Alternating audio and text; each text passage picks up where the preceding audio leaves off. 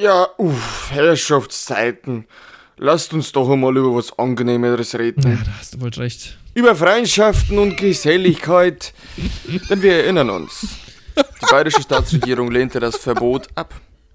Sie hatte die WSG mehr als sechs Jahre lang gewähren lassen und konstant verharmlost. Bayerns Ministerpräsident Franz Josef Strauß und sein Innenminister Gerold Tandler bestritten ihre Gefährlichkeit auch noch nach dem bundesweiten Verbot. Mein Gott, wenn jemand Spaß dran hat, am Sonntag mit dem Rucksack und dem Kampfanzug mit Koppelschloss durchs Gelände zu spazieren, dann soll man den doch einfach in Ruhe lassen, gell? Death to the CIA!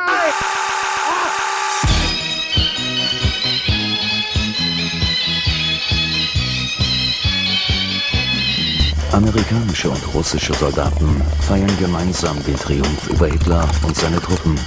Kaum jemand denkt schon an eine neue Konfrontation. Während die Deutschen versuchen, sich ein neues Leben in den Trümmern aufzubauen, versucht der Kriegsgefangene Gehlen, die Amerikaner vom gemeinsamen Kampf gegen die Sowjetunion zu überzeugen.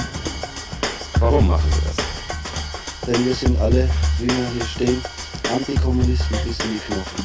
Und deswegen mache ich jetzt hier diesen Tisch mal kaputt, ja? Damit du mal... Scheiße!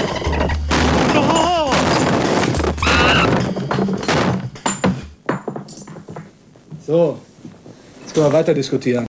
Irgendwann, wenn ich groß bin, da werde ich meinen eigenen Verein haben, wo ich allein das Sagen habe.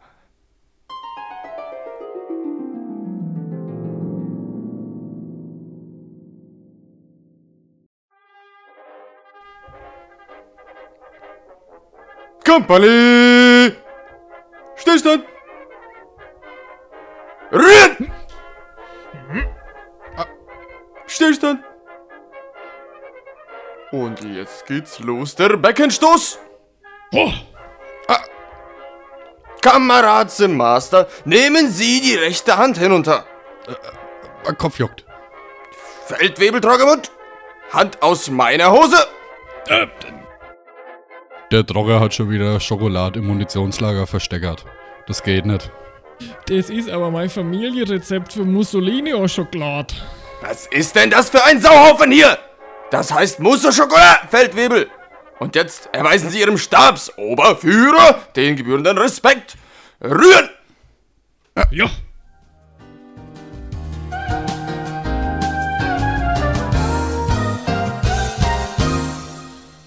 Hallo, ihr schönen Menschen. Ich bin euer Drill-Instruktor und bei mir habe ich den Feldwebel Troggemund. Hallo, hallo, hallo, hallo. Schön, dass ihr wieder dabei seid. Ich freue mich. Und selbstverständlich, wie immer, auch unseren geliebten Panzerfunker Simmaster. Freut mich, freut mich. In Berlin sieht man noch keinen Panzer aus dem Osten. So viel kann ich sagen. Ja, nur weil du uns ständig beschützt, halt, die warten ja nur darauf, dass du schlafen gehst. Putin 20 Agenten alleine in Berlin, die dich ständig überwachen einfach Ja. und dir zugucken, wie du dir an den Eiern kraust. Ja, ich habe äh, Oberbefehl von äh, Ursula von der Leyen bekommen, dass ich immer auf der Hut bin nach den Stay Panzern. behind Simi. das Einmann-Netzwerk. Dass sein ganzen Bodendealen einfach nur so Panzerschokolade, eine ganze Tafel ist der geil. ganze Boden. Somit musst du niemals schlafen gehen. Ich hatte früher mal den Traum von einem Baguetteboden, dass der Boden aus Baguettes besteht, wie bei Parkett. Nice. Aber das wäre hier andere Schokolade. In Simis Wohnung einfach das größte Waffenlager in ganz Deutschland. Du gehst so rein, reißt die Tapete ab, so 20 Packungen Wasserbomben. Sick. Bunt auch noch. Ja, Oh Mann. das geht nicht. Ja, Leute, und das war unser Theaterstück Kalle und die Schokoladenmopser. Es dreht sich um einen seltsamen, einen außergewöhnlichen Mann aus Franken. Sein Name ist Karl-Heinz Hoffmann. Er flaniert durch die Nürnberger Innenstadt mit einem Puma an der Leine. Nee, also ernst jetzt. Er verkauft Waffen. Ja, Normal. normal, ich meine. Der verkauft Waffen in alle Herren Länder, baut sich einen Kult nach Führerprinzip auf und ist heute, im zarten Alter von 85 Jahren, immer noch aktiv in der Neonazi-Szene. Wobei, um fair zu sein zu Kalle, der sieht halt mit 85 Jahren schon besser aus als ich.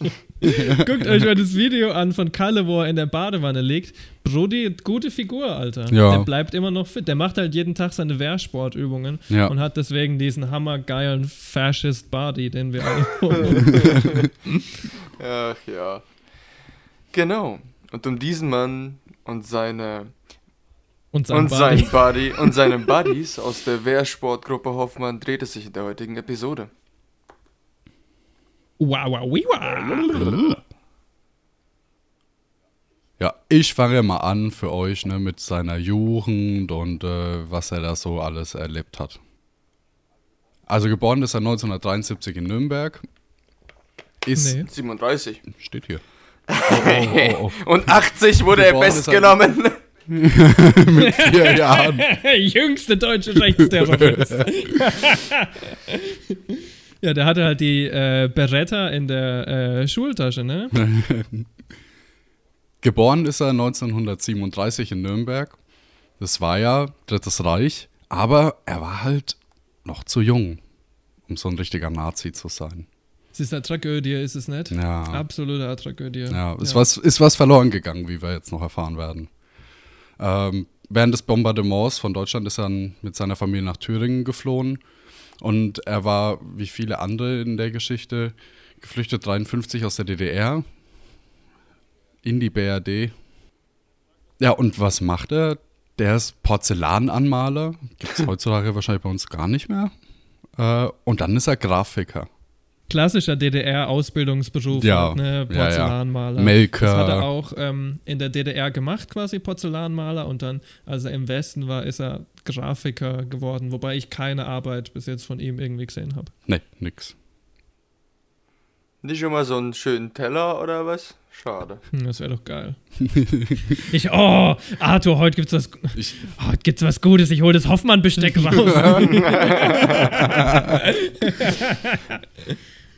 Ja, in den 50ern unternimmt er dann Reisen nach Indien, in die Türkei und in den Iran. Oh. ja, auch komplett normal. Ja, Mache ich auch immer. man hat jeder in den 50ern in Deutschland gemacht, vor allem in den Iran und nach Indien. Das waren so die gängigsten Ziele.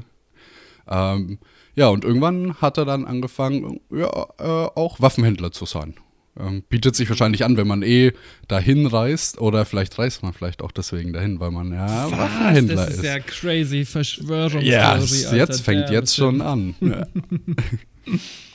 äh, ja, in Nürnberg wird er dann Jugendreferent bei der Organisation Der Stahlhelm. Äh, Der Stahlhelm. ja, der Stahlhelm. Äh, wir haben ja schon mal über den Stahlhelm geredet. Ähm, der Stahlhelm war damals in der Weimarer Republik äh, so eine Gruppe in der Tradition der DNVP. DNVP war Deutschnationale Volkspartei. Deutschnational.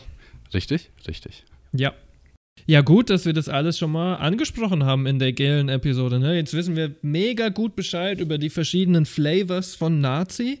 Und er war wohl so ein oldschool, fascho, leicht royalistisch, elitärer Anstrich, aber doch irgendwie auch gleichzeitig Führerprinzip.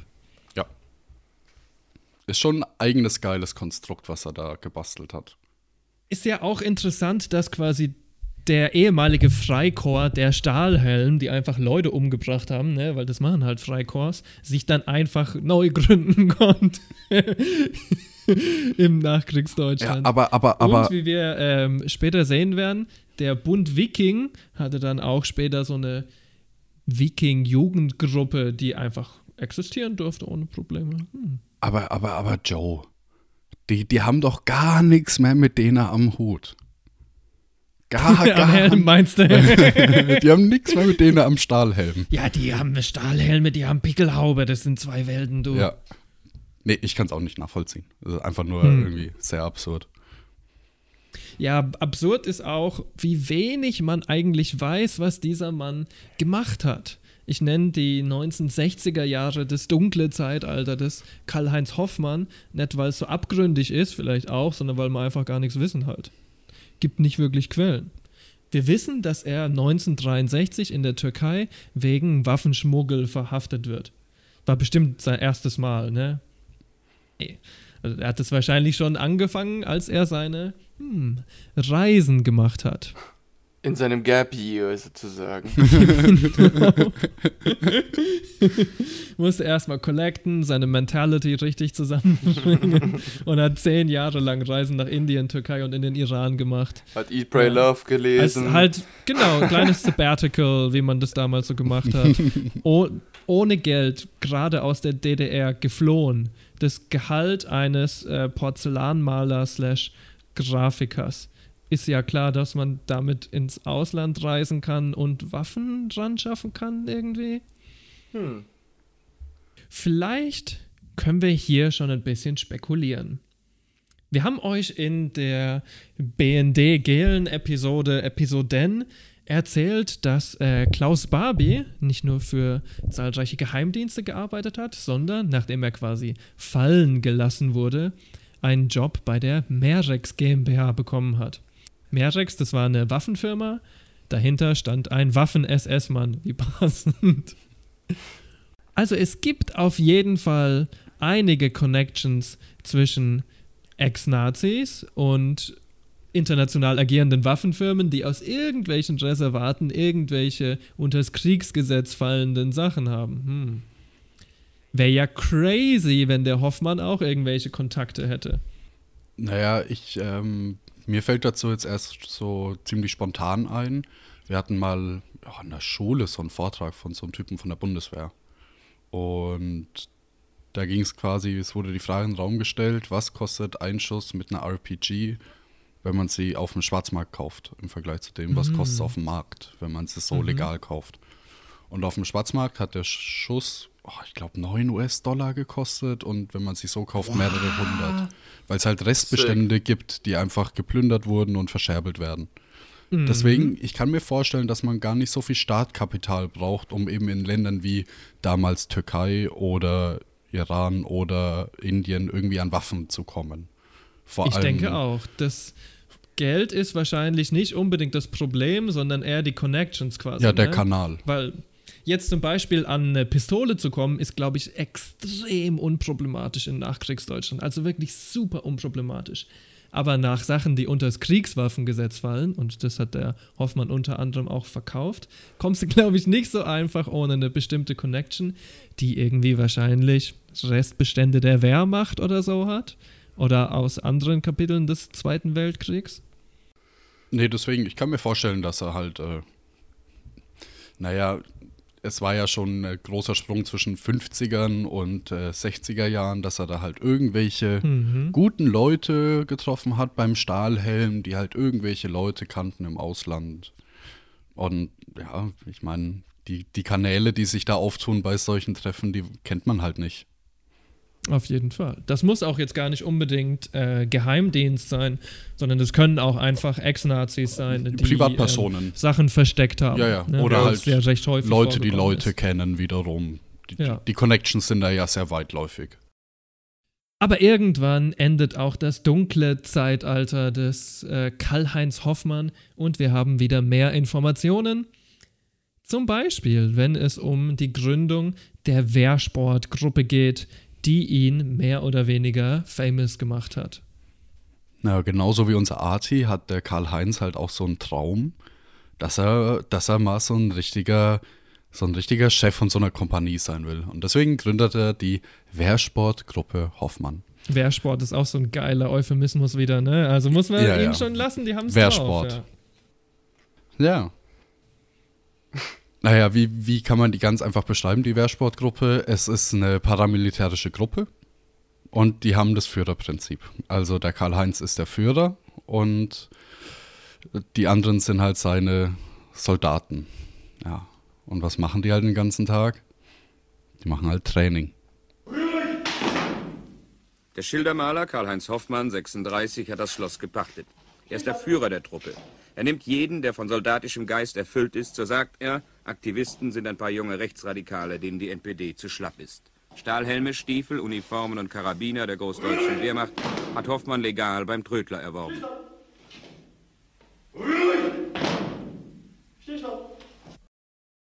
Die planen einen Putsch. Aber es halt nur für den Fall, dass äh, der Bolschewist irgendwie eine Invasion macht oder der Kapitalist zu mächtig ist. Für nichts anderes.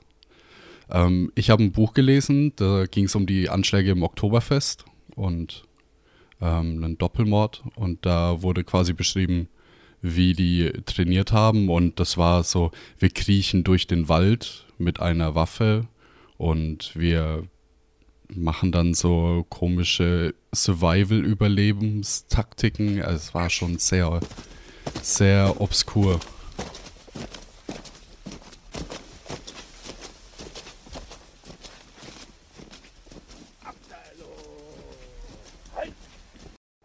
Ja, das Ding ist eigentlich, es, es ist schon so ein ganz normaler, oder was ist ganz normaler, aber so ein, wenn es einem was sagt, so ein militärischer Biwak, ja, mit so fetten Rucksack hinterher rumlaufen, ähm, machen irgendwelche, ja, Läufe und später dann halt auch dieses typische, jetzt habe ich vergessen, wie das heißt, wenn man halt so marschiert im Gleichschritt hin und her und dies und das und dann ab und zu brüllt der Typ einfach rein, ah, Gefahr oder was weiß ich was und alle springen in irgendwelche Löcher und tun so, als wäre sie, Ja. wären sie beschossen. Ja, ja. Aber hey, ja, wenn man Spaß dran hat. Ja, klar, einfach Franz Josef Strauß, klar. Ja, Mann. Ich glaube, das ist quasi schon die bereinigte Version von dem, was eigentlich passiert ist. Simi und ich haben vorhin schon diskutiert, was sie denn wirklich gemacht haben. Und ich glaube, das war in dem Buch von äh, Ulrich Chaussee, ne? Mhm. korrigiere mich, wenn Ja, ich ja. falsch liege. Aber der hat Anspielungen darauf gemacht, quasi, dass, okay, wir machen einen Putsch, wenn die Bolschewisten kommen, kannst du halt noch den Rechten in Deutschland verkaufen. Aber wenn du zum Beispiel Training machst zu hm, Sabotage oder Attentaten oder was weiß ich, dann ist es vielleicht ein bisschen schwieriger, das den Autoritäten auf dem Teller fortzusetzen. Und ich bin mir ziemlich sicher, diese Sachen sind auch passiert. Und der weiß schon quasi, wie er sich vor den Medien inszeniert und welche Teile seines Training-Regiments er zeigt vor der Kamera und welche nicht, würde Ah, ich mal behaupten. absolut. Ja. Das hat er drauf. Jetzt ist aber die Sache, man braucht dafür ja auch echt erstmal Platz, ne? Weil äh, Mhm. es waren schon ein Haufen Leute. Also wenn da irgendwie in diesem Video sieht man, glaube ich, so 15, 20 Soldaten oder Jugendliche, die da halt rumtrainieren. Ich glaube, so zur höchsten Zeit war die Mitgliedschaft irgendwie dreistellig oder so. Ja, Ne? Also was also- weiß ich, 100, 200. Ja, aber es ist schon, ist schon ein Haufen Menschen. Also wenn da Sau 60 viele, bis 100 ja. auf einmal da waren, das muss ja irgendwo unterbringen. Mhm. Ja, und da hat äh, der gute Karl-Heinz hat einen guten Weg gefunden. Der hat nämlich einfach immer Schlösser benutzt. Das erste Mal war es das Schloss Alms, Almoshof und dann war es das Schloss Heroldsberg. Die sind beide so irgendwo in Mittelfranken Ja. oder so, glaube ich. Ja. Tja, wenn dann so halt 60 abgefuckte Faschos in Uniform rumlaufen mit, ich glaube, meist nachgemachten äh, Waffen und so rumbrüllen, dann äh, erregt es vielleicht eventuell im Dorf auch Aufmerksamkeit. Nee. würde ich vielleicht, Nee. würde ich vielleicht mal die ähm, Ohren spitzen. Und tatsächlich, der deutsche Staat, wir kennen ihn, kümmert sich sofort um alle Probleme, erstickt rechten Terrorismus im Keim. Und deswegen haben sie ihn verknackt wegen öffentlichen Tragen von Uniformen, zu denen er nicht autorisiert war. Dass da der Ja, SS-Totenkopf drauf war, ist jetzt nebensächlich, ne? Er war ja nicht befugt dazu. man könnte, wenn man das, also wenn man das nett lesen will, könnte man auch sagen, ja, die haben halt einen Vorwand gesucht, um ihn zu verknacken irgendwie. Aber am Ende hat er nur eine 8000 Mack Geldstrafe bekommen und das war ja dann auch irgendwie fast scheißegal. Und dann stellt sich noch raus, er hat seine Strafe nicht mal selber gezahlt, sondern sein Kumpel Gerhard Frei. Ich muss dazu noch was einwerfen. Die Taktik, die er verwendet hat mit seinem Schloss und so weiter, das ist sehr interessant. Der Mann hatte nämlich immer mal Baufirmen und hat dann so Renovierungsarbeiten an seinen Schlössern durchgeführt. Und dafür hat er von Deutschland und von der EU wegen dem Denkmalschutz ganz schön Kohle abgesahnt. Und die Kohle ist teilweise in komischen Kanälen verschwunden und teilweise musste er die auch wieder zurückzahlen, weil man eben gesagt hat, die wurde nicht für den Denkmalschutz benutzt. Und meine Vermutung ist, dass er halt da ganz viel in die, naja, dass man da halt so Übungen machen kann, Landschaftsanpassungen und dann halt auch in die Ausrüstung und vielleicht auch in andere Spielzeuge investiert. Yep. Das kam erst äh, deutlich später, ne? Ich glaube, das ist, als er dann wieder zurück in Ostdeutschland ist. Ja. Aber ja, da hat er auf jeden Fall, und wenn ich das richtig verstehe, mit so bayerischen Investoren sehr schnelles Geld gemacht und auch so ein Dorf komplett in ein Nazi-Dorf verwandelt. Ja. Und ich kann mir halt auch vorstellen, dass er das früher so betrieben hat. Also, ich meine, die waren wahrscheinlich spottbillig zu haben und für ein paar Mack ersteigerbar und du hast eine riesige Fläche und Mhm. hast bestimmt von der Stadt, wenn du sagst, du machst da irgendwie Jugendbetreuung und sowas, hast bestimmt auch Zuschüsse bekommen. Ja, du schon clever angestellt, du. Und es fällt halt nicht auf, weil in so einem Schloss kannst halt viel verstecke. Also auch so. Ja, wobei ich glaube, ähm, später waren es dann quasi nicht Schlösser, das war am Anfang der äh, Modus operandi. Ich glaube, im Osten war, hat er dann teilweise ganze Städte einfach. Ja, ja, ja, das also war, so das war Städte noch mal aufgekauft. später. Aber Ich kann mir auch vorstellen, dass das mit den Schlössern ja auch so ein Stück weit Außenwirkung war. Ich meine, es ist schon Ja, krass, ja, wenn das- du damit das dann Leute ich. indoktrinierst, so, ne? Ja, ja, für, Schloss, für das. so. Und die Medien halt. Ich meine, das Ja. ist halt immer noch so ein Schloss. Du kannst das immer noch irgendwie harmlos erscheinen lassen, obwohl es halt nicht harmlos ist. Mhm. Die schlimmen Sachen sind halt dann im Keller und hinten im Wald und was weiß ich wo. Naja, gut, aber jetzt ist die Sache mit so einem Schloss, Semi, das äh, ist recht interessant. Wusstest du, dass quasi so ein Schloss kaufen und ein Schloss instand halten auch Geld kostet Ja. tatsächlich? Das ist crazy, das war mir nicht bewusst. Und dann waren es ja irgendwie zwei Schlösser, in denen er vorher gelebt hat, nachdem er ins dritte umzieht, was dann auch mehr oder weniger seins ist. Da würde man ja fast denken, dass man dafür Geld braucht. Ja, Und naja, wir haben vorhin gesprochen über irgendwelche zwielichten Investoren aus Bayern. Zwielichtige Investoren aus Bayern. Und da ist schon der Name Gerhard Frey gefallen. Frey ist nicht nur interessant, weil er damals dem Hoffmann die 8000 Mack einfach so gezahlt hat. Also anscheinend waren die gute Homies. Äh, Frey ist schon lange in dem Business. Äh, denn selbst sein Daddy war bei den Freikorps und hat im Auftrag der SPD die Münchner Räterepublik zu Tode geklopft. ey. ja, und der Frei, der hat sich auch vom Tellerwäscher zum Millionär gearbeitet. Naja, oder so ähnlich, weil er erbt von seinen Eltern eine gigantische Kaufhauskette. und noch so ein paar Eigentumswohnungen in München und Berlin. Also, ja, ne, der hat es ganz gut gehabt, kann man schon sagen. Und er macht seine Karriere im journalistischen Wesen. Zuerst schreibt er für die Deutsche Soldatenzeitung. Das ist so eine, so eine antikommunistische Zeitung, wo nur so Ex-Wehrmacht-Artikel geschrieben haben. Richtig Und toll. die wird, ja, Hammer, oder? Und die wird gebankrollt, die wird gesponsert von den Amerikanern, vom Bundespresseamt und vom Bundesinnenamt. ja, come on, Alter. Innerhalb von neun Jahren wird er, uh, surprise, surprise, zum Chefredakteur, dann zum vollständigen Besitzer. Also die Zeitung gehört quasi komplett ihm und er macht auch die exekutiven Entscheidungen. Und interessanterweise kennen wir die Zeitung auch schon. Das war nämlich unter anderem Namen später die gleiche Zeitung, die den Artikel Stoppt Dutschke jetzt, sonst gibt es Bürgerkrieg veröffentlicht hat. Wenn wir uns richtig erinnern, hat der Nazi Josef Bachmann genau diesen Artikel gelesen an dem Tag, als er auf Rudi Dutschke geschossen hat. Tja, und da soll man mal sagen, irgendwie der Journalismus äh, verändert nicht dein Mindset. Ja, Frey war auch danach noch aktiv in der Neonazi-Parteiszene, war einer der größten Verleger für Holocaust-leugnende Literatur in Europa und natürlich Sponsor von diesem oder jenem Grüppchen. Vielleicht ist er ja sogar noch mehr in Bezug auf Karl-Heinz Hoffmann. Zum Beispiel hatte Frey eine angeblich, kann man jetzt nicht wirklich nachprüfen, enge Freundschaft zu Reinhard Gehlen. Oh! Der Das gute ja. Reinhard. Genau. Er war auch befreundet mit Alfred Seidel, der nicht nur selber Nazi par excellence war, nicht nur Nazis in den Nürnberger Gerichten verteidigt hat, sondern auch noch später Innenminister von Bayern geworden ist.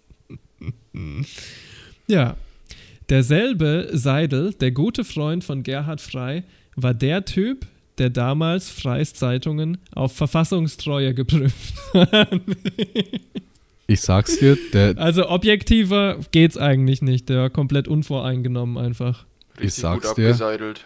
ja, der, der hat, der hat nur gewonnen wegen dem Nachnamen. Ey, damit, wenn du dich in Bayern irgendwo Seidel mit Nachnamen heißt und du wirst Politiker, Mhm. ich glaube, du wirst, gut. du wirst gewählt. Die Ja, Leute Mann. denken sich beim Wählen, ah, guck mal, der hat einen lustigen Namen. Nee. Wir haben unseren eigenen Verein überprüft und wir haben keine verfassungsfeindlichen Probleme gesehen. Ist das der vom Getränkeseidel? Den wähle ich. ja, so quasi. So. Aber was macht die Wehrsportgruppe denn eigentlich, wenn sie gerade kein Biwak machen? Naja, Hoffmann und seine Gang wurden oft von Nazis als Saalschutz engagiert. Diese ähm, Schutzstaffeln, könnte man sie nennen, zetteln oft Schlägereien an. Das heißt, sie überfallen zum Beispiel linke Buchhandlungen oder Veranstaltungen, zum Beispiel auch jüdische Etablissements, also klassischer Terror im Sinne der Freikorps. Hoffmann erhielt unter anderem wegen der Schlägerei in Tübingen eine Haftstrafe von 18 Monaten. Yay! Nach seiner Freilassung organisierte Hoffmann mit einigen Kollegen den Auschwitz-Kongress in Nürnberg. Mehr braucht man an der Stelle nicht zu sagen. Es wundert keinen, dass wenn jemand am Auschwitz-Kongress teilnimmt in Nürnberg, ähm, dass das irgendwie irgendwann vielleicht Folgen haben muss. Ich dachte, das ist eine Saunamesse. Naja, die gibt es ja jetzt seit äh, sieben Jahren, die WSG, wenn ich mich richtig erinnere, ne? Ja. Wow. Am 30. Januar 1980 ließ dann der Bundesinnenminister Gerhard Baum die inzwischen weit bundesweit ausgedehnte und etablierte WSG als verfassungsfeindlich, äh, als verfassungsfeindliche Vereinigung verbieten und auflösen. Oder? Ah, Das war doch so. Also war das so? Also das war doch so, oder? Also, oder? Oder? Oder? Ja. ähm, Ich habe hier ein Zitat aus dem Spiegel vorbereitet. Das rechte Auge der Justiz blieb blind, bis es zu spät war. Erst als Hoffmann mit seiner Kerntruppe schon längst im Libanon untergetaucht war, machte auch Generalbundesanwalt Rebmann gegen ihn mobil. Die dortige Wehrsportgruppe Ausland sei eine terroristische Vereinigung. Der Bundesgerichtshof ließ den obersten Ankläger abblitzen, nur diejenige Gruppe dürfte als terroristische Vereinigung verfolgt werden, die im räumlichen Geltungsbereich des Grundgesetzes besteht. Aber dort hatte Hoffmann seinen Laden gerade dicht gemacht. Hm, das ist sehr schade. Also gut. Ende gut, alles gut. Die sind jetzt offiziell verboten. Ja. Problematisch ist, dass es da trotzdem noch einen Workaround gibt. Denn seit 1980 arbeitet die WSG Ausland mit der Al-Fatah, dem bewaffneten Arm der PLO.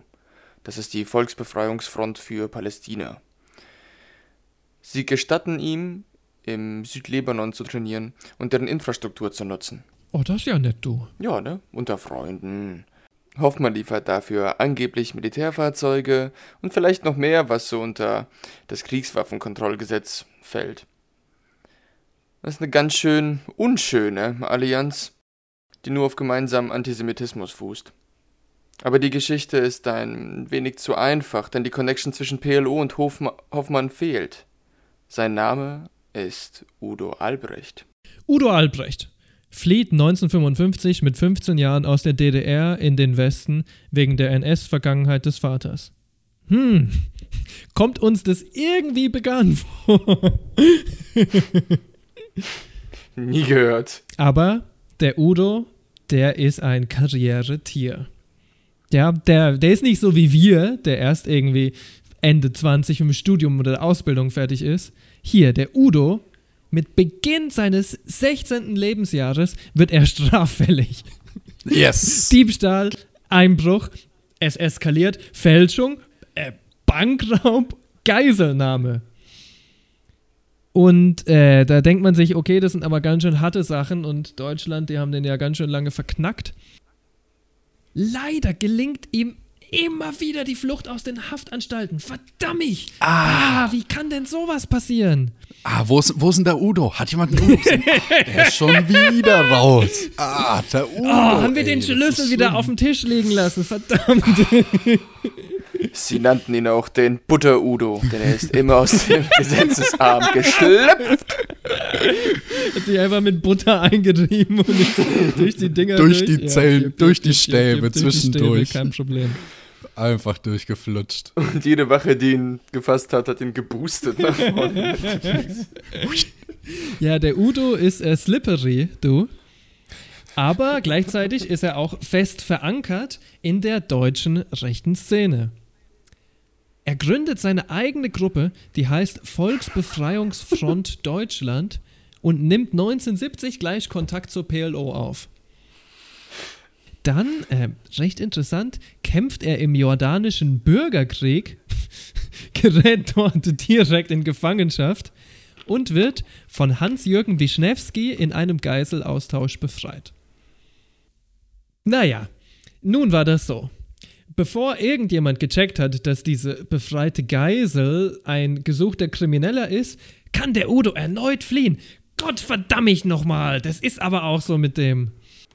Der Buddha Udo. Aber zum Glück, zum Glück, zum Glück wird er ein Jahr später in Wien verhaftet. Die Ösis, die haben es drauf, ne? Die haben so komische Handschuhe, wo die ihn besser mit festhalten können. Zwei Jahre später wird er dann an die Bundesrepublik ausgeliefert, wo er für den Rest seines Lebens in Haft. Nein!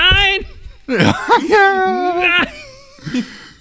Kurz darauf gelingt ihm die Flucht aus der JVA Bielefeld. Holy shit.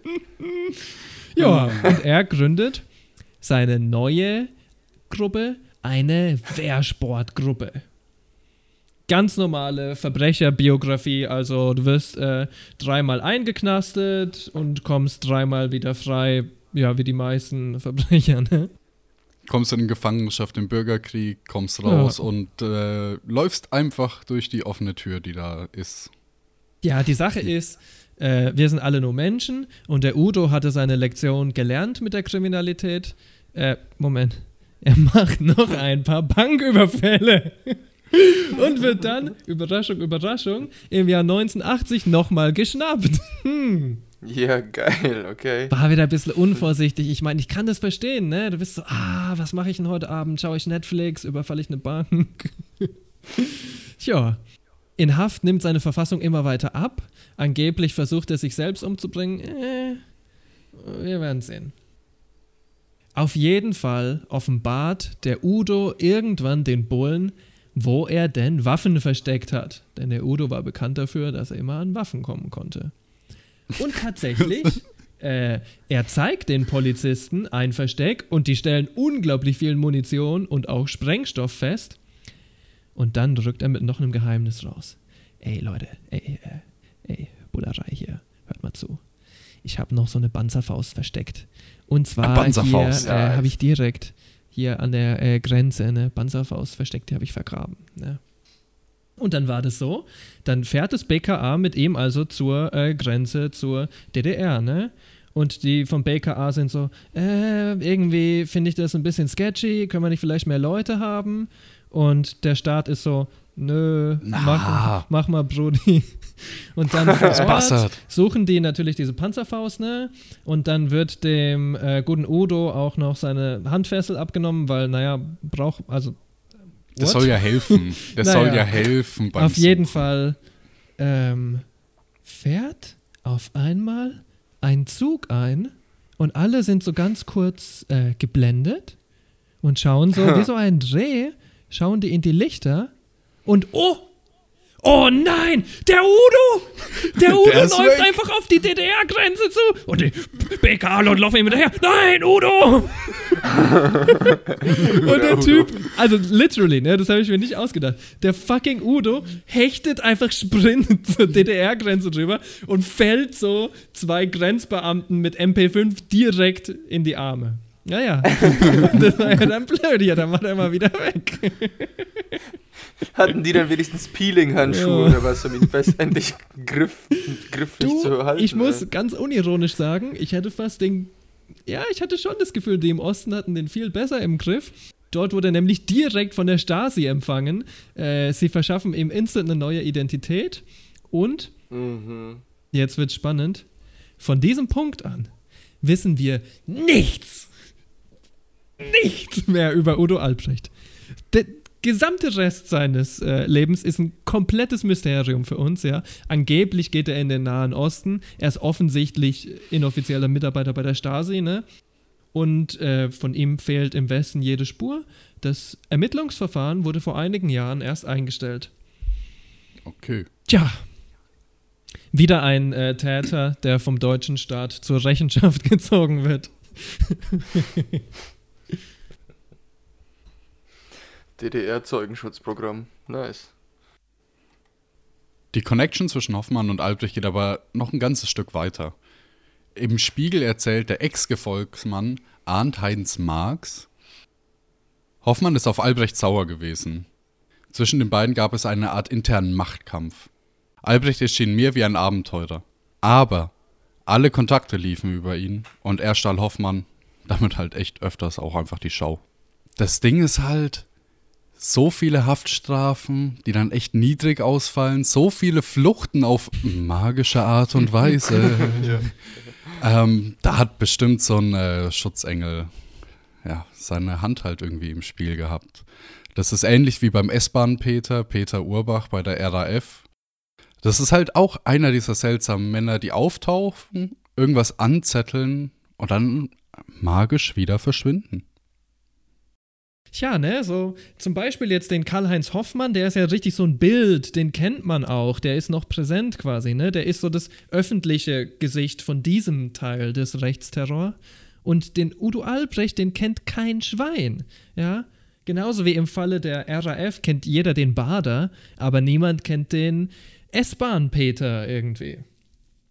Man könnte ja jetzt fast vermuten, dass der Udo vielleicht einige gute Geheimdienst-Connections hatte und äh, die vielleicht auch an den Karl-Heinz rangetragen hatte. Well. Der Spiegel schreibt nochmal ein Jahr später. Misstrauisch machte die Freunde allerdings, dass Albrecht auch Killergerät bei sich hatte. Pistolenschalldämpfer und eine Mini-MPE vom Typ Ingram Mac 10, die geräuscharm schießt. Auch interessierte sich der Gast diskret, aber nachhaltig für Pläne und Lebensgewohnheiten von führenden Gruppenmitgliedern. Hm. Wer macht denn sowas, dass er sich über die Pläne und Lebensgewohnheiten einer rechtsextremen Gruppe informiert? Unter Freunden versuchte er öfter, Informationsgeber zu ködern. Ja, zu welchem Verhalten passt es? Unter Freunden. Also welcher, welcher meiner Freunde würde mich irgendwie als Informationsgeber ködern? Den würde ich nicht als meinen Freund bezeichnen. Freundschaft ist, wenn du ein rein praktikables, rationales, gewinnorientiertes Verhältnis mit einem anderen Menschen hast, glaube ich. Ah, dann mache ich so einiges falsch in meinem Leben. Apropos gute Freunde, Udos Kollege, Freund Ottfried Hepp hat dem Spiegel damals gesagt, es war Udo Albrecht, der im Auftrag des BND den Kontakt zwischen Hoffmann und der Al-Fatah hergestellt hat. Das geschah im Frühjahr 1980. Das ist ja nur eine heftige, mega heftige, super duper heftige Anschuldigung. Ja. Aber ich stimme dem Ottfried Hepp zu. Aus dem ersten Grund, dass er selber für deutsche Geheimdienste gearbeitet hat und deswegen vielleicht einigermaßen gut Bescheid weiß. Andererseits müssen wir Hepp auch super duper kritisch sehen, weil der Mutterficker war ein Nazi und später noch Stasi-Agent. Und natürlich sind die alle in diesem Fall recht prominente Lügner. Mhm. Aber man kann ja auch mal eine Wahrheit einstreuen, um die eigentliche crazy Geschichte ein bisschen realistischer zu verkaufen. Das ist ja eine oft genutzte Taktik. Ja. Und im Fall Udo Albrecht kaufe ich das ein bisschen, kaufe ich das ein bisschen ab? Oder der hat halt einen tatsächlich göttlichen Schutzengel. Albrecht war jetzt aber nicht nur im Libanon aktiv. Ja, er hat zum Beispiel auch die WSG Ruhrgebiet gegründet. Und ich möchte nicht wissen, wo noch vielleicht eine Mhm. WSG existiert hat, von der wir nie gehört haben, von der vielleicht auch keiner hören sollte. Hoffmann selbst hat mal äh, gesagt, dass er selbst keinen Ableger gründen würde, weil er hat einfach keine Zeit dafür. Wenn aber quasi jemand seine Organisation irgendwo anders führen möchte und der sei irgendwie geeignet dafür. Ich weiß nicht, wie er das genau beurteilen will, wahrscheinlich durch intime persönliche Gespräche. Laute ähm, Stimme halt.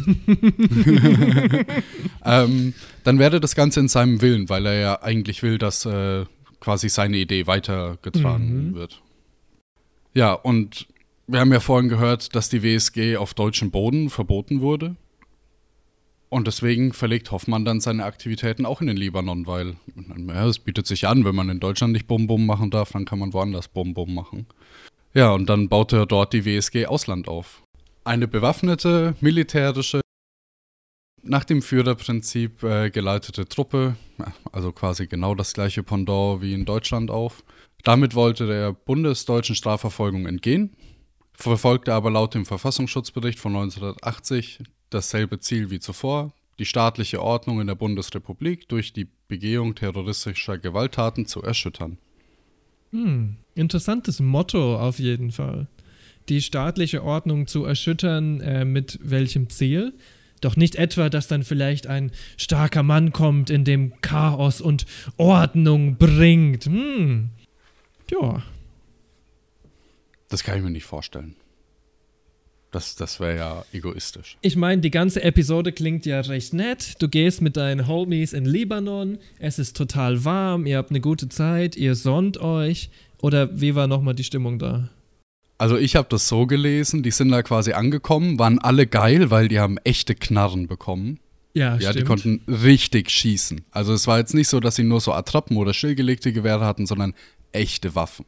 Und es waren alle geil drauf, dass sie mal jetzt zum Einsatz kommen, weil vorher war es immer nur so Training und Attrappen, jetzt ist mal Training mit echten Waffen. Die haben auch ein ja. bisschen das Andreas Bader Grindset selbst. Shooting and fucking are the same thing. Schießen und ficken ja. ist das gleiche. Ja. Ja, dann mussten sie so ein Training durchmachen. Das war ziemlich hart. Die haben da wirklich gelitten. Es wurde nicht näher darauf eingegangen, was alles dazugehört, aber es wurde beschrieben, wie halt Granaten werfen, Sprengstoff basteln, Bomben hochgehen lassen, rumballern, organisierte Anschläge und äh, Geiselnahmen, ähnliches. Aber es ist dann irgendwie nicht zum Einsatz gekommen. Und das Ding ist, dann haben Leute versucht zu fliehen, die sind verfolgt worden von der Fatah-Polizei und sind dann, naja, nicht ungeschoren davon gekommen. Und das ist nicht der einzige Fall, wo das passiert ist. Dass jemand halt nicht ungeschoren davon kommt mit vielleicht auch Kleinigkeiten. Ja, denn im Libanon wurden einige WSG-Mitglieder auch missbraucht, teilweise gefoltert. Und das alles, weil sie aussteigen wollten. Dort war es zu einer Serie von Schindereien und übelsten Misshandlungen gekommen, nachdem sich vier WSG-Männer aus dem Hoffmann-Trupp hatten absetzen wollen. Da wurde nicht nur so eine klassische Bastonade oder Prügelstrafe verabreicht, also so schmerzhafte Stockschläge auf die Fußsohle. Da mussten Wehrsportler in eine Hundehütte kriechen, aus der Schüssel fressen und bellen. Darf ich mal ganz kurz fragen, wieso zur Hölle du das Wort Bastonade kennst? Was ist das? Was ist eine Bastonade, bitte? Was ist das? Ein Pasta? Ist das, eine, ist das ein Pasta-Gericht? Ist das ein neuer Softdrink?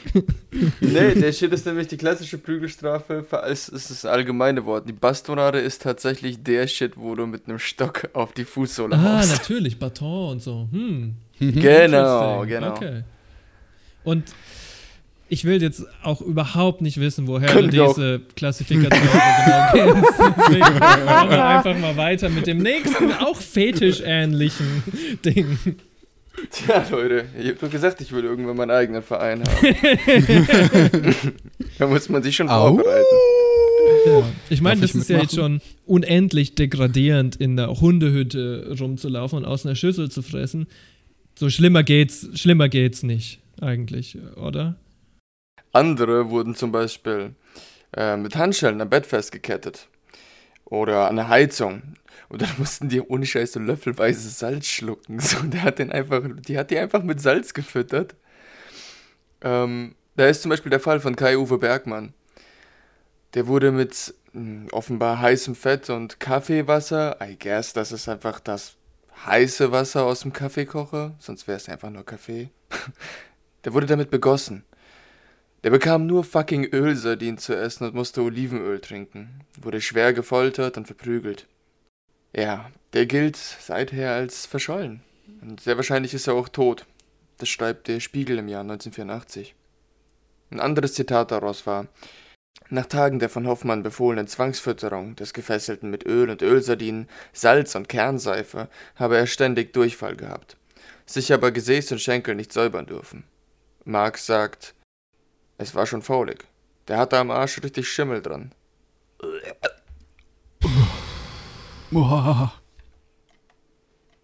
Also das ist schon so Nazi-Tier-Shit halt, ne?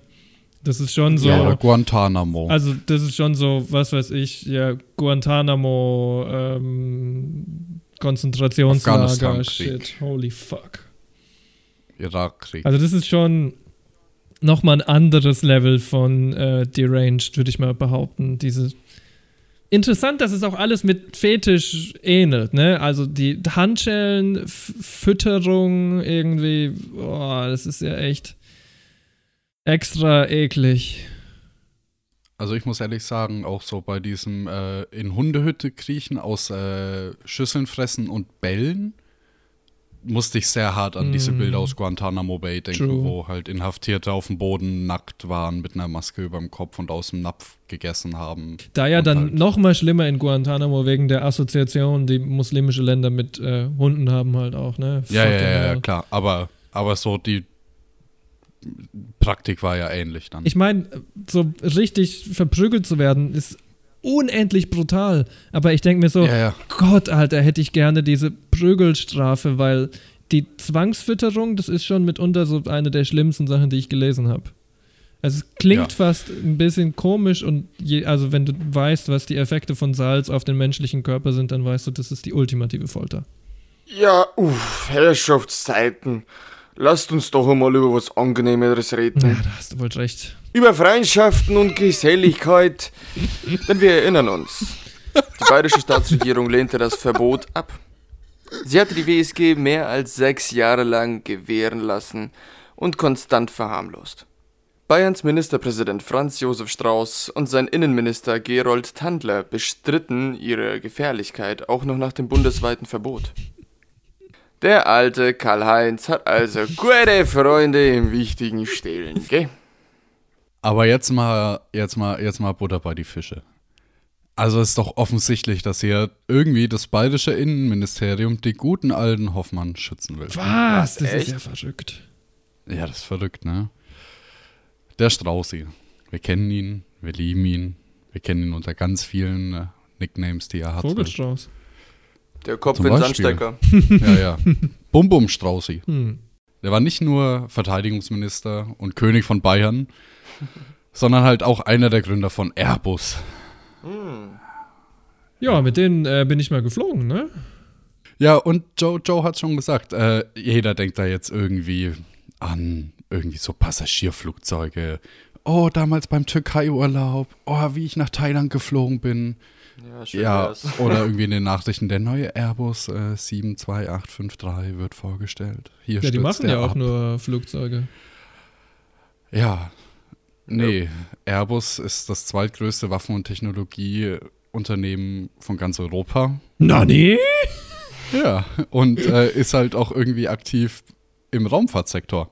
Mhm. Cool. Ja. Gutes Image auf jeden Fall, ey. Uh. Es gibt da auch so, so einen Artikel, der stammt vom, Moment, ist das Deutsche Ministerium der Wahrheit. Äh, äh, nee, Moment, das war so ein DDR-Ding. Ich meinte die Bundeszentrale für politische Bildung. Ja, dass Strauß nie ein Agent war und alle Anschuldigungen nur KGB und Stasi-Missinformationen sind. Und guck mal, selbst da war der KGB schon richtig böse. Ja, ist ein absoluter Classic aus der deutschen Politik, oder? Deine Konservativen machen irgendwas Abgefucktes und du sagst dann, nee, das hat nur der KGB gesagt, das ist nicht wirklich was passiert. Wenn einer Dreck am Stecken hat, dann doch vielleicht der Mann, der befreundet war mit Diktator Augusto Pinochet, der persönlich die Colonia Dignidad besucht, was die CSU übrigens bis heute bestreitet, lustigerweise, obwohl Das es unendlich viele gemacht. Belege dazu gibt. Der war da nie. Hat 10 Millionen Mark Bestechung von Lockheed Martin kassiert. Dafür, dass er funktionsunfähige Starfighter kauft. Der ist der deutsche Deep State Mann. Der ist der Mann mit der Zigarette, der in dunklen Räumen. Ah! Ehrlich gesagt, meiner Meinung nach gibt es da noch viel mehr, was den Straußenkomplex angeht. Der war bestimmt auch verwickelt in äh, Militärdeals mit äh, Südafrika. Der hatte ja gute Beziehungen zur Apartheidsregierung, so wie jeder konservative Politiker in den äh, 80er Jahren übrigens. Und hier ist die äh, Connection, Leute. Karl-Heinz Hoffmann hat angeblich Söldner für den Krieg in Angola und Südafrika angeworben. Hm. Oh, interesting.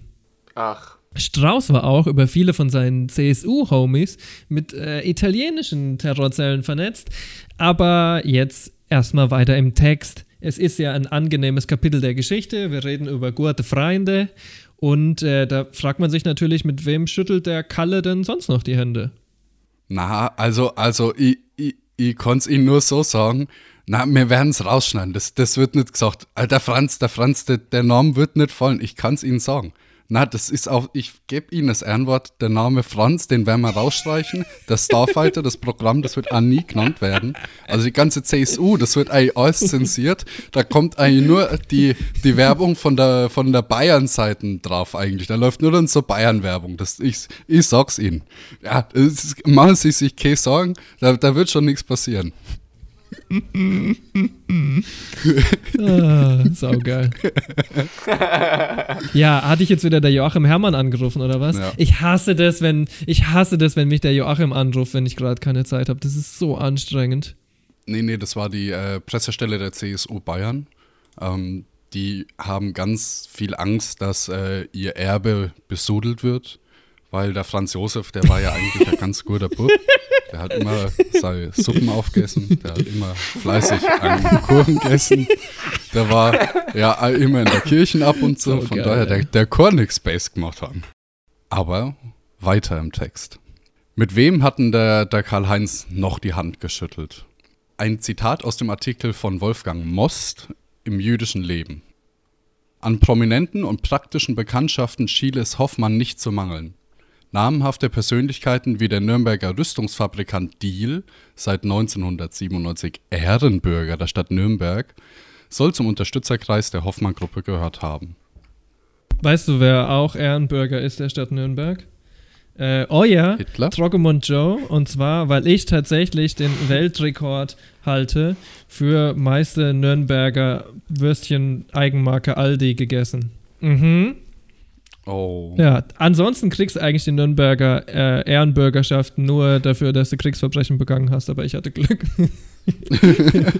Du musstest keins begehen. Doch das Kriegsverbrechen habe ich dann, Ehre. nachdem ich die Würstchen äh, gegessen habe, auf dem Klo begangen. oh. No. Ja, diese äh, Deal-Gruppe, die ähm, hatte einen ziemlich prominenten Aufsichtsrat. Und eines der Mitglieder davon war Franz Josef Strauß. Das ist ja crazy. Ey, im Leben gibt es immer wieder so lustige Zufälle. Da trifft man einfach seinen Kollegen mal beim Aufsichtsrat-Meeting einer der größten Waffenfirmen. Das passiert mir auch ständig. Die Deal-Gruppe, die hat so, einen- so einen klassischen Weg für mich hingelegt, weil am Anfang haben die Wecker und Rechenmaschinen hergestellt. Cool. Das sind die, wo du so Kugeln hin und her. sch- Nein, Nein, nein, nein, nein. Äh, Es sind sowas wie Taschenrechner, aber nicht ganz so kompakt Ja. und nicht ganz so digital. Aber Deutschland hat sich dann entschlossen, wir brauchen eine Bundeswehr. Und zack, bumm. Dann sagt er, na, dann machen wir Waffen und Munition. Frag mich, ob die Politiker, die die Wiederbewaffnung ähm, beschlossen haben, die ihn vielleicht gekannt haben? Nee, ja. Bisschen abstrus jetzt alles. Ah, Ja, aber, aber es war ja so, die haben dann Munition, Sprengstoff, Panzerketten. Ja, heute machen sie äh, Lenkraketen und Komponenten für den Starfighter von Lockheed Martin. äh, oh ja, da, da ist er ja wieder, unser Bum-Bum Straußi. Ne? Aber geil. Okay, okay, okay. Also wir haben hier richtig gute Freunde, gell? Also Hoffmann ist Buddy mit Deal, macht Deals mit Deal und Deal und Strauß sind eng befreundet und vernetzt. Als Deal 1995 wegen Steuerhinterziehung belangt wird, behindert das Ministerium unter Strauß die Arbeit bis zur Stilllegung. Coolio. Nice. Zumindest haben wir jetzt eine gute Vermutung, wo die Waffen herkamen, die Hoffmann in die Türkei und in den Iran verkauft hat. Aus der Luft. Haben sich vor ihm materialisiert einfach. das ist seine Spezialfähigkeit. Er reißt sich immer so ein einzelnes Badhaus, einen majestätischen Oh Gott, Bad ja. ab, bricht es in der Mitte zusammen und vor ihm formt sich eine Beretta einfach aus nichts. Also wir wissen auf jeden Fall, Hoffmann ist eng mit Deal, Deal ist eng mit Strauß, aber das wäre ja vollkommen absurd jetzt zu vermuten, dass Hoffmann und Strauß sich vielleicht auch mögen würden oder irgendwie äh, bekannt wären. Und da will ich jetzt mal die Frage stellen, wenn der Hoffmann doch vielleicht Kontakte in die deutsche Politik hat, wie sah das denn aus mit den Geheimdiensten? Das ist ja eigentlich der Job von so Geheimdiensten, so Terrorgruppen zu erkennen und abzuhalten, also glaube ich. Das habe ich mal gelesen im äh, deutschen Wahrheitsministerium. Und tatsächlich haben die Geheimdienste, was Wehrsportgruppe Hoffmann angeht, extrem gute Arbeit geleistet. Hier, Most schreibt. Die deutschen Geheimdienste hatten Hoffmanns Gruppe infiltriert und ließen sie an der langen Leine. Verfassungsschutz Spitzel Weinmann, der in fast allen rechtsextremistischen Gruppen zu Hause war und selbst Jugendliche für Wehrsportübungen rekrutiert. Weinmann hätte mit seinem Informationsstand und Wissen die Wehrsportgruppe Hoffmann schon 1976 hochgehen lassen können. Oh, Oh well. Hat ihm schon sehr gut gefallen da einfach, ne? ja. Na gut, äh, das Bundesamt für Verfassungsschutz und das Landesamt für Verfassungsschutz, BAVÖ, die beobachten die WSG schon seit 1977 als neonazistische Organisation. Auch erst vier Jahre nach Gründung. Okay. Die haben teilweise Hoffmanns Telefon abgehört und die nahmen äh, manche von seiner Kontaktpersonen in deren super cooles Computersystem auf. Unter anderem auch Gundolf Köhler, der später bekannt werden sollte als der Oktoberfest-Attentäter. Bayerns Verfassungsschutz überwacht die WSG ebenfalls mit eigenen V-Leuten. Ja, seit 1979 besitzt also der Verfassungsschutz eine, eine bei äh, Ottfried Hepp gefundene Namensliste von 200 WSG-Mitgliedern. Also mal ganz kurz. Du hast, äh, du hörst das Telefon von Hoffmann ab. Du hast eine offizielle Mitgliederliste. Du überwachst die Leute ständig. Du hast einen V-Mann, der sagt, er hat genug Informationen, um die hochzunehmen. Und dann ignorierst du die sechs Jahre lang einfach. Jip. Äh, ich glaube, die hatten das alte Problem, dass die Hälfte der Organisation schon V-Männer dann waren. Ja, wer kennt es nicht? Es Und ist so dann kannst, leidig. dann kannst du sie ja nicht mehr hochnehmen, weil die Hälfte sind ja deine Leute. Also verdammt, ey. werden die ja auch die Hälfte quasi. Also du kannst ja nicht mehr sagen, dass die Hälfte der Leute nichts davon wussten, dass die böse sind. Gott verdammt. Die Sonntagsessen waren bei denen immer so gut, weißt du, da kann man dann schon mal beim Hackbraten das ein oder andere Auge zumachen. Sechs Jahre lang. Na gut, aber ich meine jetzt, okay. Äh, vielleicht hatte der Hoffmann gute Freunde, vielleicht hat ihn der Verfassungsschutz komplett ignoriert, gegen jegliche Informationen, die sie alle ausführlich schon hatten. Aber wenigstens die Politik ist aktiv geworden. Sofort, nach sechs Jahren sofort. Und was hat die Politik dann eigentlich gemacht, Arthur? Der Franz Josef meinte damals, mein Gott, wenn jemand Spaß dran hat, am Sonntag mit dem Rucksack und dem Kampfanzug mit Koppelschloss durchs Gelände zu spazieren, dann soll man den doch einfach in Ruhe lassen, gell? Ah, Classic, oder? Hm. Mhm. Und wisst ihr was? Später gab's ja noch so einen Doppelmord. Da kommen wir noch nachher drauf zu sprechen. Zwei Monate davor, da, ähm, sagte der Innenminister Tandler, wer die Lage kennt, der weiß, dass es zwar einen Rechtsextremismus gibt, aber dass die eigentlichen großen Gefahren seitens des Linksextremismus kommen. Man soll nicht ein Schattenreich aufbauen, eine Schattengefahr aufbauen über das hinaus, was existiert. Man soll nicht ein Schattenreich aufbauen. Hättet ihr das euch vielleicht mal auf die eigene Fahne geschrieben? Das wäre keine schlechte Idee gewesen. ja. Ich meine, wir haben im Podcast schon öfter so Momente identifiziert, wo irgendwie Journalisten oder Politiker oder sowas sowas machen wie einen freudschen Versprecher. Ne? Mm. Die sagen was, manchmal sogar in einem öffentlichen Statement und da ist noch ein Kernchen mehr Wahrheit drin, als eigentlich intendiert war. Zum Beispiel auch in diesem Satz. Ein Schattenreich aufbauen, da werden wir ganz am Ende in der Diskussion nochmal dazu kommen. Es gab ja in Europa das sogenannte Projekt Gladio und es gab auch in Deutschland sogenannte Geheimarmeen. Das waren oft von Rechten geführte Untergrundarmeen, die nur bestimmten Geheimdienstoperativen bekannt waren. Und diese Schattenarmeen sollten ans Tageslicht treten im Falle einer sowjetischen Invasion gar nicht so unähnlich wie beim Karl-Heinz irgendwie, ne? Na gut, wir haben jetzt gesehen, dass der Verfassungsschutz alle möglichen Fakten darüber hatten, dass die WSG vielleicht auch gefährlich sein könnte, aber das hat ja jetzt nicht der Strauß oder der Tandler gehabt. Da muss man ein bisschen Vorsicht walten lassen, oder? Hm, das Innenministerium erklärt rechte Terroristen als ungefährlich, weil Neonazis ja hauptsächlich mit Knüppeln, Ketten, Messern ausgestattet seien. Na klar. Vier Monate vor dem Bombenattentat beim Oktoberfest. Mhm. Ja, und wie ist so die Entwicklung von rechten Gewalttaten in Deutschland? Aus einem Bericht der Rand Corporation. 1977 gibt es 616 Vorfälle von Gewalt oder Vandalismus, die mit rechten Gruppen zusammenhängen. 1980 sind es dreimal so viele, fast 2000. Crazy. 1978 und 1979, also nur ein Jahr vor den zwei Attentaten, fand die Polizei 2000 Patronen und 9 Handgranaten.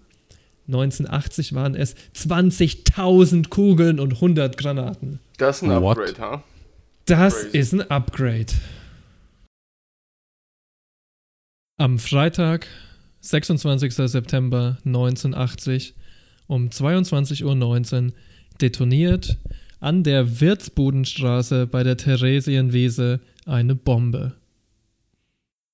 13 Menschen sind gestorben, mehr als 200 wurden verletzt, darunter auch Kinder und Jugendliche. Ja, wir haben es vorhin schon ganz kurz ausposaunt und wir müssen jetzt über das Oktoberfest-Attentat reden.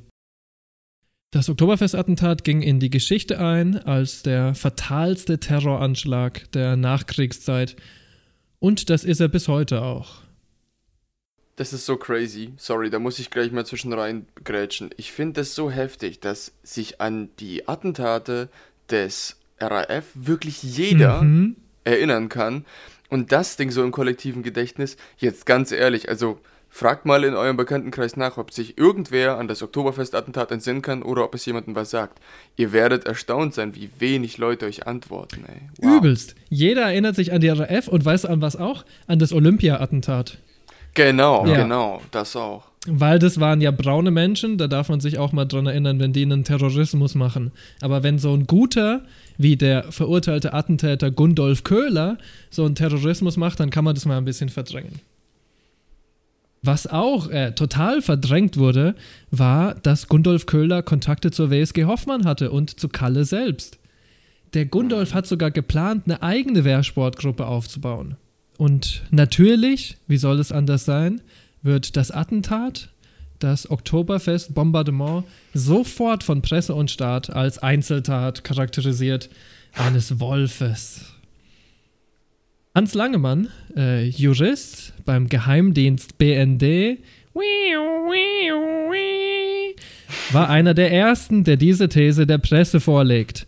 Ja, er war sogar so schnell, Zitat von Vicky, nach dem Oktoberfest-Attentat nannte er, also nannte Hans Langemann, gegenüber der Zeitschrift Quick, nur wenige Stunden nach der Tat den Namen des Hauptverdächtigen, wodurch dessen mutmaßliche Helfer aus rechtsextremen Kreisen gewarnt wurden.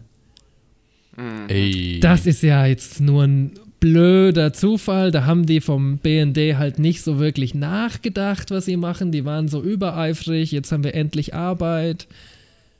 Ja, naja, die Zeitschrift heißt ja auch Quick. Meine. Es gab Ja. am Tag des Attentats noch zahllose Zeugenaussagen darüber, dass Köhler nicht allein gehandelt hat. Dass er in einem Auto war mit anderen Personen, sich gestritten hat. Diese Zeugenaufnahmen wurden nicht aufgenommen. Zitat. In Köhlers PKW waren 48 Zigarettenstummel gefunden worden. Stabil. 36 davon waren laut dem BKA-Labor anderen Blutgruppen zuzuordnen. Damit waren Mitfahrer erwiesen. Bis zum 2. Februar 1981 vernichtete die Polizei alle Saug- und Faserproben, darunter die Zigarettenreste.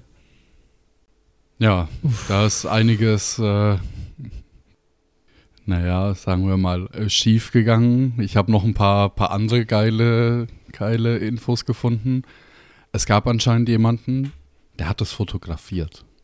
Mm, Der hat mehrere Fotos vom Ablauf gemacht. okay. Die Fotos wurden nie von der Polizei eingefordert. Nie. Naja, die waren bestimmt unscharf und es war ja auch schon dunkel. Äh, nutzlos. Es hat keinen kein interessiert. Es ist richtig absurd. Boah, das dauert immer so lange, die entwickeln zu lassen. Dann muss man zum Drogeriemarkt und ach. Hm, hm. Dazu muss man sagen, dass, äh, dass der gute Mann halt bei der Aktion selbst gestorben ist.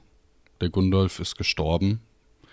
Ähm, es hat doch erstmal ein bisschen gedauert, bis man überhaupt festgestellt hat, was jetzt passiert ist und wer beteiligt war. Weil, ich meine, es waren 13 Menschen, sind gestorben. Ich weiß nicht, wie viele sofort, mehr als 200 verletzt. Mhm.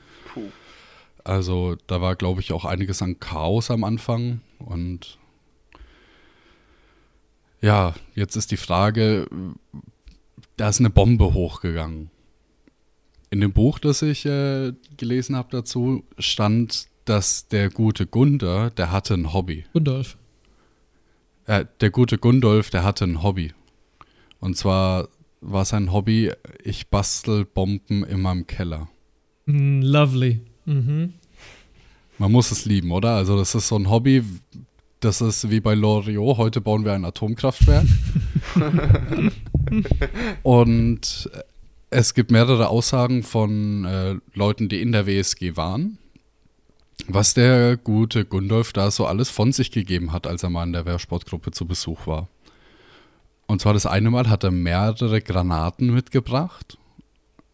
Es hat halt irgendwie Hoffmann überhaupt nicht gefallen, weil Hoffmann war immer nur so, ja, die Waffen müssen legal sein und lizenziert, wenn die irgendwo zum Einsatz kommen, weil ansonsten könnte das ja Ärger geben mit dem Gesetz. Aber er durfte trotzdem irgendwie mitmachen und später sind sie dann in den Wald gegangen und er hat halt eine seiner Handgranaten ausprobiert. Die ganzen äh, Wehrsporttruppler haben sich hinter so Holzbalken versteckt, die da rumlagen. Die wurden einfach, wurden halt Bäume gefällt und dahingelegt.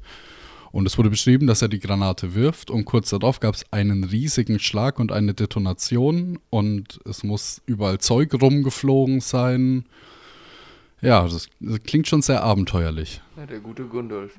Der hat die Dinger selbst gebaut, die Handgranaten? Der hat die selbst gebaut. äh, Und was sehr dafür spricht, ist, dass er Biologiestudent war. Und jetzt auch nicht im Ah. ersten oder zweiten Semester, sondern schon weiter fortgeschritten. Und ich denke mal, dann hat man schon so, ich sag mal, Laborerfahrung, dass man sowas herstellen könnte. Yeah, yeah. Der gute Gundolf hat aber auch gegenüber anderen Mitgliedern gesagt, dass schon anscheinend mal was schiefgegangen ist bei einem seiner Experimente. Und dass er sich verletzt hat, was ja dann auch wirklich dafür spricht, dass das Attentat nicht so lief, wie er das geplant hatte. Ja, oder es gab irgendeinen Streit und deswegen ist was schiefgegangen. Das ist eine andere Möglichkeit. Ich rechne ihm auf jeden Fall die technischen Fähigkeiten an, eine funktionierende Bombe zu bauen. Und im Endeffekt hat sie ja auch funktioniert, Funktioniert. wenn man bedenkt, was seine Intention war. Aber wenn die jetzt die Granate im Wald gezündet haben, ne, und da sind Sachen rumgeflogen und es war nur im Wald, also ohne Leute, ohne irgendwelche Beteiligung, da müssen doch da beim Oktoberfest echt tausende Beweisstücke irgendwie angefallen sein, oder? Auf jeden Fall. Da sind super viele Beweisstücke angefallen. Ich habe hier ein Zitat aus einem Artikel von Heise. Nach Angaben des bayerischen Justizministeriums sind keinerlei Asservaten mehr vorhanden, an denen Materialherkunfts- oder DNA-Tests vorgenommen werden können. Alle Gegenstände seien nämlich entweder vernichtet oder zurückgegeben worden. Bemerkenswert ist diese Auskunft nicht nur deshalb, weil man damals beträchtliche 1500 Beweisstücke sicherstellte, sondern auch, weil eigentlich gerade die Asservaten aus einem so spektakulären Fall die Kriterien für Archivwürdigkeit erfüllen müssten. Ja, ich glaube, man findet keine wirklich rationale Erklärung dafür, dass die Polizei diese Asservaten vernichtet hat, als eine, wo irgendwie böse Intentionen dabei sind. Ich glaube, da ist einfach jemand mit dem Staubsauger ausgerutscht. Jetzt hat die Polizei jahrelang ermittelt, ja? Und man muss die Frage stellen, wie ist denn eigentlich der Stand heute zum Oktoberfest-Attentat?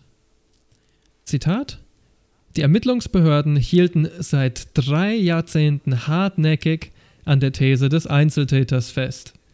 Das kommt aus der Süddeutschen Zeitung. Die 28 Ordner mit 887 Spuren und rund 10.000 Seiten zum Oktoberfestattentat hatte das Bayerische Landeskriminalamt bis Mitte 2014 unter Verschluss gehalten. Ja. Aber das sind alles nur Einzeltäter, alles nur Einzelfälle. Ja, die sind so einzelfällig, dass man alle Beweise zu diesen Einzelfällen verschwinden lassen muss weil es besteht überhaupt kein Zweifel daran, dass es Einzelfälle gewesen sind. Und so war es wahrscheinlich auch nur irgendwie Zufall, dass Hoffmann am Tag vom Attentat. Am gleichen Tag! am gleichen Tag Militärfahrzeuge über die österreichische Grenze schleusen will. Aber der Grenzschutz hält ihn an. Er wird verhaftet und aufgrund fehlender Indizien freigelassen. ja, ist schon ein krasses Ding. Ich meine, Ganz ehrlich, ich finde, man erkennt hier einfach so derbe Muster, die sich immer wieder wiederholen. So ist es zum Beispiel auch in der Langen gewesen. Nur knapp zwei Monate später, nach dem Oktoberfestattentat. Es ist der 19. Dezember 1980, Ebratstraße in der Lang. Ein dick bekleideter Mann mit Sonnenbrille tritt an die Türschwelle eines Bungalows. Die Eigentümer des Hauses sind Shlomo Levin und seine Frau Frieda Pöschke. Levin, ein Rabbiner, Verleger und öffentlich aktiver Antifaschist, öffnet die Tür bereitwillig und wird im nächsten Moment von drei Schüssen in Brust, Arm und Kopf zu Boden gebracht. Ein vierter Schuss ins Hirn macht ihn endgültig den Garaus. Auch seine Frau bleibt nicht verschont, ebenfalls vier Schüsse. Der Schütze, Uwe Behrendt, gehört der WSG Hoffmann an und flieht nach der Tat auf das Schloss Ermreuth, erstattet dort seinem Chef Bericht. Dieser Chef ist niemand geringerer als unser Karl-Heinz Hoffmann selbst. Hoffmann befragt Behrendt akribisch nach der Tat, wobei sich herausstellt, dass der Schütze dummerweise die Sonnenbrille im Bungalow zurückgelassen hat. Mm. Faschos und inkompetente Terroristen, name a more iconic duo. Mm. Mm. Naja, und dann wird erstmal Folgendes gemacht. Es werden Pläne geschmiedet. Beweise müssen vernichtet, Alibis gebildet und Behrend muss außer Landes geschafft werden. Kurz zum Opfer. Ich möchte hier was zu Levin, äh, zu Schlomo Levin sagen.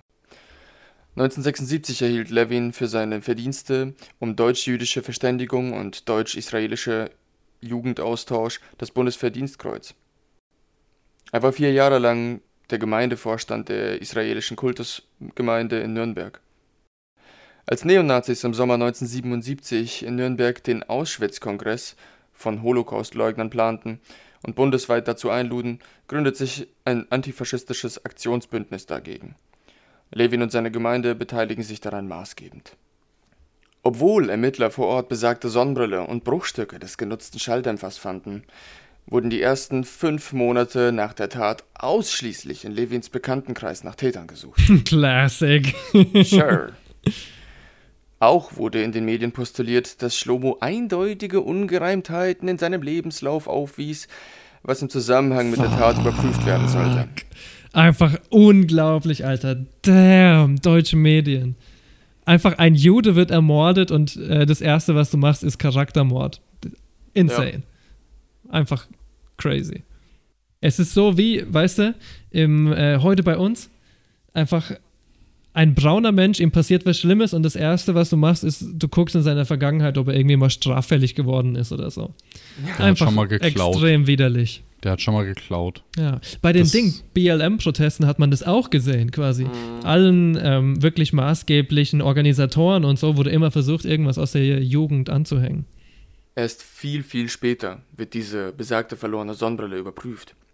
Anhand des Herstellers lässt sich herausfinden, dass sie ähm, Franziska Birkmann gehört. Das ist die Lebensgefährtin Hoffmanns und die wohnt mit ihm zusammen ja auf diesem Schloss Ermreuth. Äh, Dann beginnen die Ermittlungen dort. Nach fünf Monaten war sicherlich auch nichts verändert und alles war genauso wie vorher. Es bleibt alles so, wie es ist, ganz genau. Natürlich verdammte Scheiße nicht. Alle eindeutigen Beweise wurden vernichtet.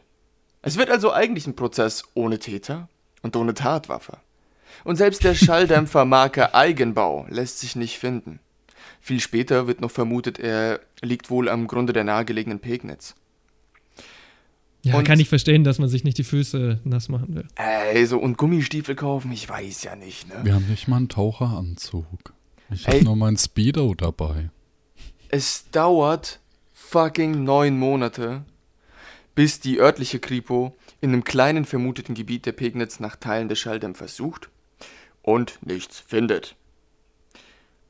Dieses Gebiet war so ungefähr 100 Quadratmeter groß und ich meine, es ist jetzt schon neun Monate vergangen.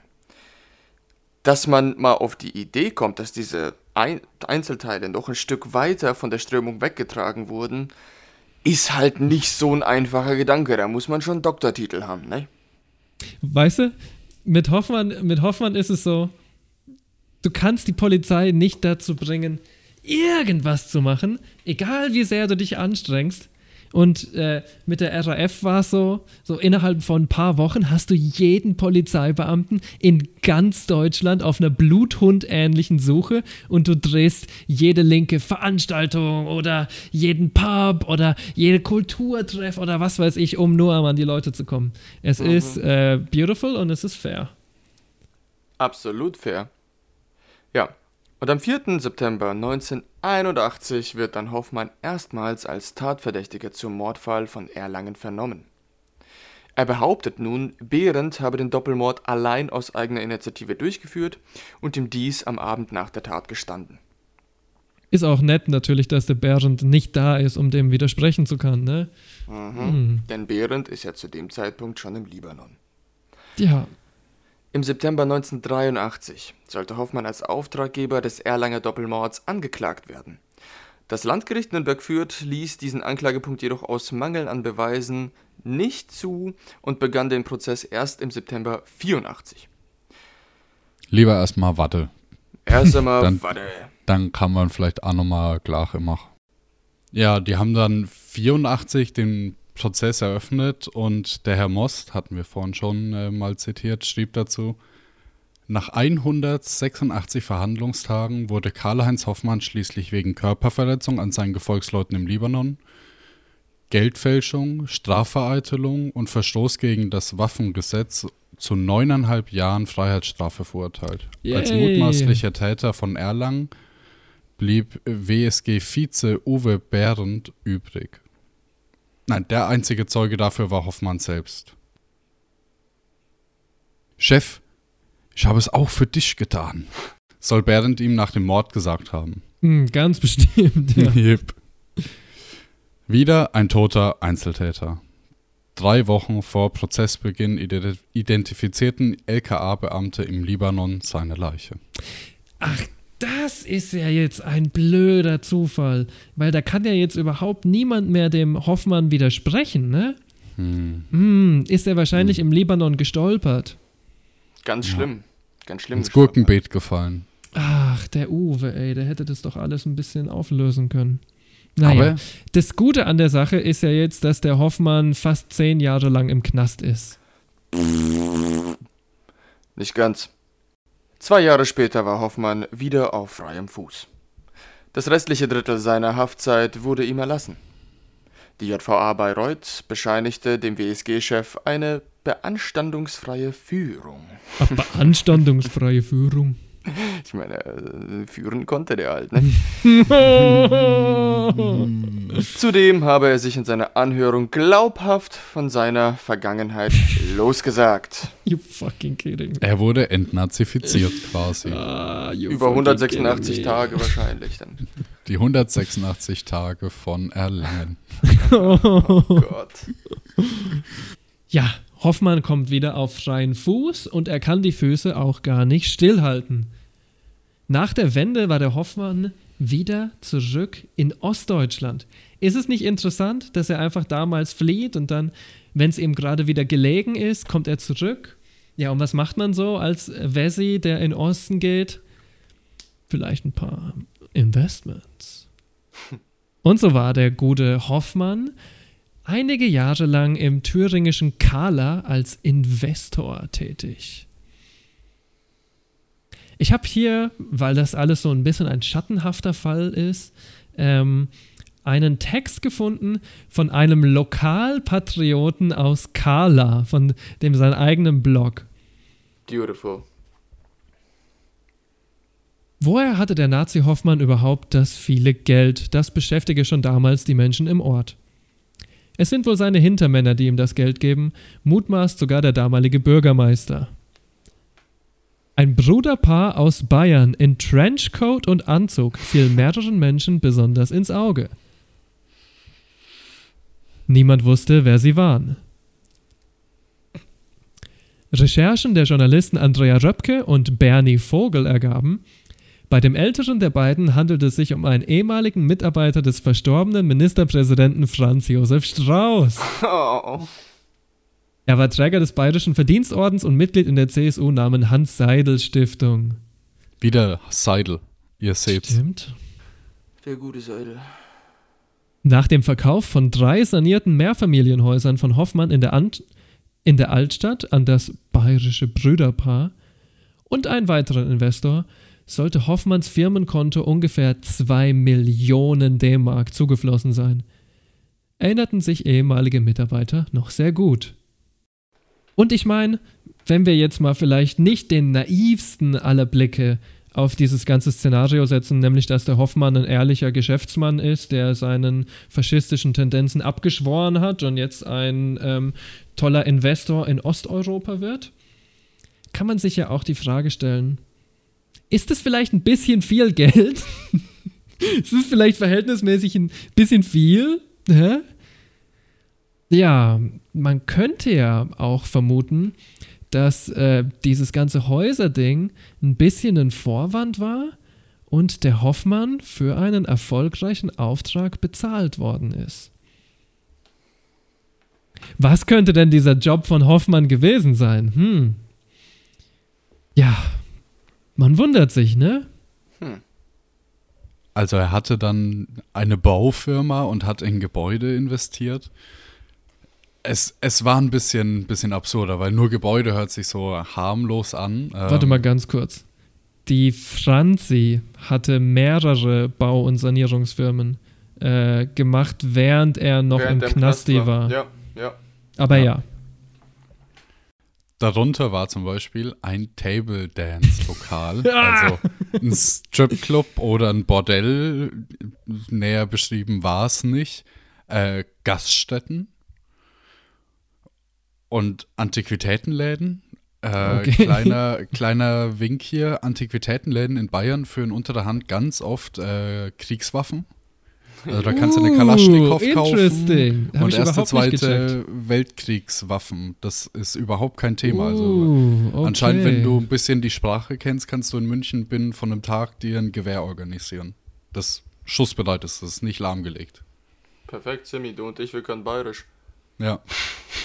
Wir fallen gar nicht auf. Wir müssen eigentlich nur über Franz Josef Strauß reden und die, die, die holen die Gewehre von selbst hoch. Wir laufen vom Münchner Bahnhof bis zum, zum Viktualienmarkt und schubladeln so vor uns hin. Und dann kommen schon die Leute auch automatisch auf uns zu. Das klingt jetzt alles ganz schön teuer, muss ich sagen. Und Ja, Tatsache, Vicky sagt auch, dass die bayerischen Investoren, wer auch immer das jetzt war, wir haben ja schon ein bisschen über die Freunde von Strauß geredet, laut internem Schreiben hatten sie in Kala bis 2001 weit mehr als 10 Millionen D-Mark investiert. 10 Millionen in ein kleines thüringisches Dorf. Ich meine, das ist jetzt nicht ein äh, Großbauprojekt in München oder so, wo man immer diese Zahlen rumwirft. Ne? Holy shit. Hoffmann hatte dann am Ende noch so ein Restaurant, die Gerberstube. Gerberstübchen. Da wurde nur deutsche Küche serviert, nur deutsche Küche kommt bei uns auf den Tisch. Ja, so wie Gulasch. Und da ist äh, Ralf Wohleben zeitweise gewesen und anzutreffen äh, gewesen. Und Das der ist war, doch der Motherfucker vom NSU, oder? Ja. Und Verbindung. es gibt äh, einige Berichte, dass Hoffmann Kontakte, die Leute sollen halt bei seinen Vorträgen da gewesen sein. Ja, nicht direkt im Kontakt mit ihm, aber bei seinen Vorträgen, da erinnert er sich dran. Der Mutterficker soll nicht lügen. Hallo, der hat, klar hat er mit denen geredet und klar hat er da irgendwie mitgeholfen. Ich meine, die haben das dann durchgeführt, was er halt auch cool fand. Ich meine, was, was brauchen die Hilfe? Die bekommen literally vom Verfassungsschutz Waffen und werden Ja. geschützt. Äh, Ja, aber trotzdem. Ich meine, äh, wenn du halt noch mehr Nazis kennst, die dir halt noch irgendwie parat stehen, wieso nicht? Ich meine, wenn du es jetzt schon angesprochen hast, wir können ja ein bisschen spekulieren, was zur Hölle denn Hoffmanns Rolle in diesem gigantischen Schlock namens der deutschen Neonazi-Szene gewesen ist, ne? Also zum Beispiel, ob er als Waffenlieferant später noch gearbeitet hat, würde ich mal stark in Frage stellen. Ich kann mir das schwer vorstellen, dass äh, das quasi später seine Rolle war. Vielleicht war er ja so eine Art ähm, ideologischer oder taktischer Daddy, der äh, Neonazis darin beraten hat, wie man gut eine Gruppe strukturiert und organisiert, wie man irgendwie ähm, sich versteckt, wie man Ja. anbandelt mit äh, verschiedenen deutschen Politikern und Geheimdiensten, wie man Gelder verstecken kann, solche Sachen. Das könnte ich mir vorstellen, dass das seine Rolle war im späteren Leben. Auf, auf jeden Fall. Und ich glaube halt auch irgendwie, also ich kann mir so gut vorstellen, dass er einfach so ein wandelndes ähm, br- braunes Adressbüchlein war. Also ich meine, im Stimmt. Endeffekt hat er bestimmt die Leute auch vernetzen können, weil die Connections hatte der Mann. Die Gerberstube Sodass- war ja ein bisschen das, wo äh, Leute vernetzt wurden, wo sich verschiedene Leute aus der deutschen Neonazi-Szene getroffen haben, ja. Also wenn ich ein Äquivalent suchen würde, es gibt bei der NPD einige Leute, die halt so diese Rechtsrock-Events veranstalten auf ihrem Grundstück. Mhm. Und so würde ich ihn jetzt eher einschätzen. ja. Vor allem bei der NPD gibt es viele Leute, die früher Kriminelle waren, also auch wirklich aus organisierter Kriminalität ja, ja, stammen, Genau. Äh, die von Waffengewalt und Brutalität überhaupt nicht zurückgestreckt haben und wahrscheinlich immer noch nicht zurückstrecken. Tatsächlich sogar oft Waffenhandel und Menschenhandel, ne? Eben, eben Prostitution und ähnliches. Von daher, das ist für mich genauso die Kategorie von Mensch. Nur für ihn war wahrscheinlich die NPD immer noch zu demokratisch. Und alles. Ich glaube, der hat einfach wieder so einen anderen Faschismus gehegt, einfach als die NPD. Naja, ich mein- die NPD ist ja jetzt auch zum Beispiel nicht die quasi intellektuelle rechte Partei. Und ich glaube, Hoffmann hat auch mal mit den Raps angebandelt. Und natürlich ähm, hat er auch angebandelt mit diesen ganzen monarcho-faschistischen Parteien, die mit Gerhard Frey zusammenhängen und so. Die Sache ist die, der große Traum von, von unserem Kalle ist, es gibt einen Staat, in dem kannst du niemanden wählen, weil es gibt keine Wahl. Mhm. Es gibt einen Elitenrat, der die Regierung stellt und der Elitenrat wird durch Selektion aus der Bevölkerung auserwählt. Das Verfahren, keine Ahnung, hat er nicht näher beschrieben in dem Buch. Schädelmessung. Und die Regierung ist anonym. Also, wow, eine Spook-Regierung. Das ist ja. genius. Holy weil dadurch kann kein Personenkult entstehen. Hm. Deswegen würde ich sagen, dass die NPD nicht passt. Also das ist auch noch so ein Ding. Irgendwie es passt zu seiner Ideologie gar nichts so richtig, was es heute noch für gibt. Mich, ne? das stimmt. Für mich ist er echt einfach so eine Insel mit einem Leuchtturm, wo halt die ganzen Faschos hin können oder halt Mhm. auch Politiker hin können. Und jeder, Mhm. der halt ein Anliegen hat, was irgendwie so ein bisschen mit seinem passt, da spielt er so lange mit, bis er keinen Bock mehr hat. Ja. Im Libanon hat er auch ja die Leute dann gesagt, das ist ein Sauhaufen und er kommt da hin und macht die alle immer wieder funktionsfähig und einsatzbereit. Also ja, er so hat er sich schon immer gesehen, auf jeden Fall, ja. Ja, als Der Macher. Drill Sergeant. Ja. Hm. Grill Sergeant. Der Grill Sergeant. ähm, Was ich ja interessant finde, ist das Vorgehen so, dass er, naja, sich dann entscheidet, so ein kleines Dörfchen ähm, in äh, Thüringen voll abzugraden und als sein, ja, vielleicht als seine Basis sozusagen zu nehmen. Schloss Wolfenstein. Irgendwann versiegt aber dieses Geld aus bayerischer Quelle, als Medienberichte über Hoffmanns Aktivitäten sich vermehren. Und er sieht sich gezwungen, woanders hinzugehen. Zum Glück, zum Glück besitzt er über Franziska immer noch dieses Schloss und da geht er einfach hin zurück. Inzwischen äh, ist das Schloss von einem Privatmann äh, gekauft worden, der auch schon angefangen hat, das zu sanieren. Aber tatsächlich bewohnt Karl-Heinz Hoffmann heute noch Teile dieses Schlosses. Ja, ziemlich crazy, ja. Und ähm, neben uns interessiert sich tatsächlich noch eine andere Person für Karl-Heinz Hoffmann. Und zwar hat die äh, Fraktion Die Linke im Februar 2013 eine kleine Anfrage gestellt, was denn die Regierung so über Karl-Heinz Hoffmann weiß. Die Regierung bestätigt lediglich fünf schon bekannte Auftritte Hoffmanns von 2010 bis 2012. Er werde immer noch als Rechtsextremist eingestuft und agiere vor allem durch Vorträge. Gewaltaufrufe sind nicht bekannt. Das BKA habe alle Einträge zu Strafverfahren gegen ihn nach 1990 aus Datenschutzgründen gelöscht. Und Erkenntnisse von V-Leuten gab die Regierung nicht preis. Ja. Geil. Ah, ja, lovely. Wobei, vielleicht kommt ja noch was ans Licht. Ich meine, ähm, es gab eine Zeit, da hat man wirklich regelmäßig gigantische Waffenfunde gemacht. In irgendwelchen Verstecken im Wald oder in Höhlen oder so. Hier, allein im Süßingerwald bei Uelzen in 33 verschiedenen Verstecken waren 88 Kisten mit 50 Panzerfäusten, 258 Handgranaten und drei Zentnern Sprengstoff gefunden. Die Ermittler sagen, das sei alles das Werk eines einzelnen Forstwirtschaftsmeisters gewesen und der hat sich dann Ja. auch gleich erhängt. Damn. Der-. Der Spiegel, und ich meine, Spiegel ist wack auf seine eigene Weise, aber Spiegel ist auch echt okay auf seine eigene Weise, vor allem früher, sagt der Spiegel. Jedem einzelnen RAF-Revolver galt mehr Engagement der Ermittler. Das ist ziemlich on point, würde ich sagen. Und ist auch wieder so ein äh, zufälliger Selbstmord. Mm, you love to see it. Ja. Weil ein einzelner Forst, Forst, weil ein einzelner Forstwirtschaftsmeister in der Lage ist, 50 Panzerfäuste, zwei- 50, nicht 200, 5. 258 Handgranaten und drei Zentner Sprengstoff. Ich meine, das sind drei Zentner, das Mhm. sind 150 Kilogramm Sprengstoff. Einfach mal aufzutreiben und im Wald zu verstecken. Den Versteckpart lasse ich mir eingehen, aber das Auftreiben lasse ich mir nicht eingehen. Man liest, wenn man aufmerksam ist, in den Medien öfter von solchen Funden in ganz Europa. In irgendwelchen Wäldern wird Sprengstoff, Munition und alles mögliche militärische Equipment gefunden. Und da muss man sich schon fragen, wo zur Hölle kommt der ganze Scheiß her? Vor allem das Zeug, was wo normale Menschen überhaupt gar keinen Zugriff drauf haben. Die Antwort darauf ist in den meisten Fällen Gladio. Gladio, vielleicht kennen es einige von euch, vielleicht auch nicht.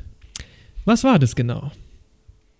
Ganz simpel gesagt, Gladio ist erstmal der Name für eine Geheimarmee in Italien. Diese Geheimarmee hat mit Unterstützung der CIA, des italienischen Geheimdienstes und der NATO Terroranschläge verübt. Ich weiß nicht, ob das jetzt so rübergekommen ist, wie ich es rüberbringen wollte. Diese Geheimarmee hat Terroranschläge verübt, unterstützt von der CIA, dem eigenen Geheimdienst und der NATO. Im eigenen Land. Terror. Das klingt erstmal schon wahnsinnig genug. Aber Gladio ist tatsächlich auch der Name für ein paneuropäisches Netzwerk aus Terrorzellen, Geheimdiensten und NATO-Geheimarmeen. Es gab sie in Belgien, Frankreich, Griechenland, Italien, Luxemburg, Norwegen, Spanien, der Türkei, in Dänemark, in der Schweiz und in deutschen Landen. Trotzdem, bis heute gab es nur in Italien, Belgien und der Schweiz erfolgreiche parlamentarische Anfragen zu Gladio. Der Rest ist immer noch unter vollständiger Geheimhaltung. Terrorismus war aber nur einer von vielen Wegen, wie diese Gladio-Gruppen operiert haben. Äh, in Belgien wurden Kinderprostitutionsringe aufgebaut. Äh, Neofaschisten und Antikommunisten wurden finanziell unterstützt und militärisch ausgerüstet. Es gab auch groß angelegte Desinformationskampagnen, zum Beispiel über Flyer äh, gegen die kommunistische Partei in Italien. Und es gab False Flag Operationen. Jetzt fragt ihr euch vielleicht, wieso Geheimdienste Terroristen sponsern, wenn es doch eigentlich deren Job ist, genau die Leute zu fangen. Das kann man, glaube ich, am besten mit einem Beispiel verdeutlichen. Es war das erste Mal. Die Gruppe pflanzte eine Bombe im Hauptquartier der Banca Nazionale dell'Agricoltura in Piazza Fontana. Sie detoniert, 17 Leute sterben sofort, 88 werden verwundet. Das Attentat wurde sofort den Kommunisten und den Anarchisten gleichzeitig in die Schuhe geschoben. Dem bekannten linken Verleger Gian, Giacomo Feltrinelli wurden Bombenfragmente untergeschoben. Puff. Er stirbt einige Jahre später. Angeblich hatte er sich selbst aus Versehen in die Luft gesprengt. Was passiert, wenn du Bombenfragmente mit dir rumschleppst? Ich sag's dir. Da um passiert es, dass du irgendwann mal auf so eine Bombe schläfst und dann aus Versehen den Auslöser auslöst und dann machst einfach Bumm im Bett. Um ganz, ganz, ganz, ganz fair zu sein, der war nicht nur Verleger, sondern war tatsächlich auch mit einigen terroristischen Gruppen im Boot. Aber ich, ja. also er war weder äh, im Piazza Fontana-Anschlag involviert, noch glaube ich besonders arg daran, dass er sich selbst in die Luft gesprengt hat. Genau ja. wie bei Gunde. Äh, machen wir mal weiter. Nach und nach gelangen also mehr Einzelheiten ans Licht. Die italienische Spionageabwehr gesteht ein, das Attentat hätte im Auftrag der USA stattgefunden. Später verstärkt sich die Theorie, die neofaschistische Gruppe Ordine Nuovo hatte den Anschlag geplant und ausgeführt. Es stellt sich heraus, das C4 müsste eigentlich von der NATO bewilligt werden und die Kohle kam vielleicht von der CIA? Dieses Attentat war kein Einzelfall. Das schlimmste Massaker in Italien seit dem Zweiten Weltkrieg, das Bombenattentat auf den Bahnhof in Bologna, wurde auch zuerst den sogenannten Roten Brigaden in die Schuhe geschoben, also linken Terroristen. Erst viel später, als Gladio überhaupt ans Licht gelangt, kommt dann raus, dass das Attentat von einer anderen neofaschistischen Terrorzelle verübt wurde, mit den üblichen Verdächtigen im Hintergrund. Oft wird es dann so dargestellt, als würde quasi Amerika die Fäden ziehen über Europa. Aber tatsächlich ist es so, dass äh, vor allem die herrschenden Klassen vor Ort beteiligt waren und quasi alles von Hochfinanz zu Ultrarechten in der Regierung zu Kirche, irgendwelchen freimaurerischen Logen, es nimmt kein Ende. Ich habe auch gehört, dass äh, keine Entschädigung gab, oder? Für die Opfer, auch im Nachhinein nicht, als dann rauskam, dass eben Amerika und NATO beteiligt waren. Nee, ich finde auch nichts. Und ich meine, es ist, es ist eine Sache quasi, wenn deine Regierung irgendwie verkackt oder irgendwelche Informationen hat, denen sie nicht nachgeht und so weiter und ein Anschlag passiert, ne? Es ist eine andere Sache, wenn deine Regierung und die NATO und die Geheimdienste den Anschlag auf Zivilisten planen und unterstützen. Ja. Wieso das Ganze? Das ist doch crazy. Die Italiener hatten in der Nachkriegszeit halt die stärkste kommunistische Partei fast in ganz Europa, während in Deutschland, Frankreich und Spanien die Sozialdemokraten langsam überhand nehmen und ihre Reihen säubern. Anders als die äh, Sozen war die italienische KP auch anti-NATO und somit natürlich ein Problem. Den Ruf der italienischen Kommunisten und der KP zu zerstören, war eines der Ziele, deswegen auch die ähm, Flyer-Kampagnen zum Beispiel, aber auf jeden Fall nicht das einzige. Ein Mitglied von Ordine Nuovo sagt dazu, die Explosion 1969 sollte der Detonator sein, der die politischen und militärischen Autoritäten dazu bewegt, einen Notstand zu erklären. Und wieder das Wort Notstand. Sehr spooky. Mhm. Es gibt auch noch eine dritte Theorie zu der großen Frage, wieso das Ganze. Sie nennt sich Strategy of Tension. Die Idee hinter dieser Strategie der Anspannung ist es, die Bevölkerung mit Hilfe von Terror, Terror ohne konkrete Ziele, Terror auf Zivilisten, in einen konstant nervösen Zustand zu versetzen. Deswegen Anspannung. Anhänger dieser Theorie vermuten, dass eine ängstliche Bevölkerung tendenziell eher eine starke, hart durchgreifende Regierung toleriert oder gar nach einem Fascho, einem starken Mann fordert. Macht Sinn. Nach totalem Chaos die totale Ordnung. Und erinnern wir uns da nicht daran an das eine Zitat, was uns Hoffmann gegeben hat? Ja, es war der Verfassungsschutzbericht, der gesagt hat, die staatliche Ordnung in der Bundesrepublik durch die Begehung terroristischer Gewalttaten zu erschüttern. Das ist das Ziel von äh, Hoffmann und der WSG im Ausland. Da waren sie vielleicht ausnahmsweise einmal recht akkurat, ha? Ungewollt. Aus dem Bericht der Rand Corporation wo linke Terroristen oft gezielt Individuen kidnappen oder ermorden, die sie für Kriege oder ökonomische Ausbeutung verantwortlich machen? Beschreibt recht akkurat zum Beispiel die Handlungen der RAF, würde ich behaupten. So zielen rechtsextreme Terroristen teils auf öffentliche Plätze ab, um ein Klima des Chaos und der Verzweiflung herauszubringen, das reif ist für eine autoritäre oder faschistische Machtübernahme. Also wenn das einer der wichtigsten US-amerikanischen Thinktanks denkt, der auch Geheimdienste und Luftwaffe berät, dann ist es vielleicht gar keine so schlechte Interpretation. Wenn wir jetzt also Bescheid wissen, es gab Gladio, ein europaweites Netzwerk von rechtsextremen Terroristen, Geheimdiensten und Militärs. Wenn wir jetzt, wenn wir jetzt Bescheid wissen über die Strategy of Tension, Vielleicht müssen wir dann auch einige Kapitel der deutschen Geschichte neu beleuchten. Dass Rechtsextreme zum Beispiel Moscheen angreifen oder sich an jüdischen Mitbürgern vergehen oder Menschen in Dönerläden erschießen, ist jetzt nicht unbedingt ein Novum, oder? Aber was zur Hölle war denn das konkrete Ziel hinter dem Oktoberfest-Attentat? Für mich ist es irgendwie so ein Brei, an dem ganz viele Köche gerührt haben. Mhm. Und äh, vielleicht ist es am Ende deswegen auch nicht so ausgegangen, wie sich der Attentäter das vorgestellt hat, weil ich denke nicht, dass äh, der Gundolf sich umbringen wollte. Ich glaube auch nicht, dass er Suizid geplant war, ja. Das äh, kann ich mir nicht vorstellen, weil, naja, für die Staatsübernahme würde er sicher, so dieses Suicide-Bombing war, glaube ich, noch nicht so ein großes Ding. Nee, war es ja. auch nicht. Und deswegen, also wenn ich es von von Hoffmanns Seite aus sehe, er wollte diese, es waren übrigens zwei Unimogs, zwei Bundeswehr-Unimogs, die er ins Ausland bringen wollte, nach, äh, in den Libanon. Mhm. Ähm, für ihn hat sich das zeitlich eventuell gut angeboten. Er wusste Bescheid, dass das geplant war an dem Tag.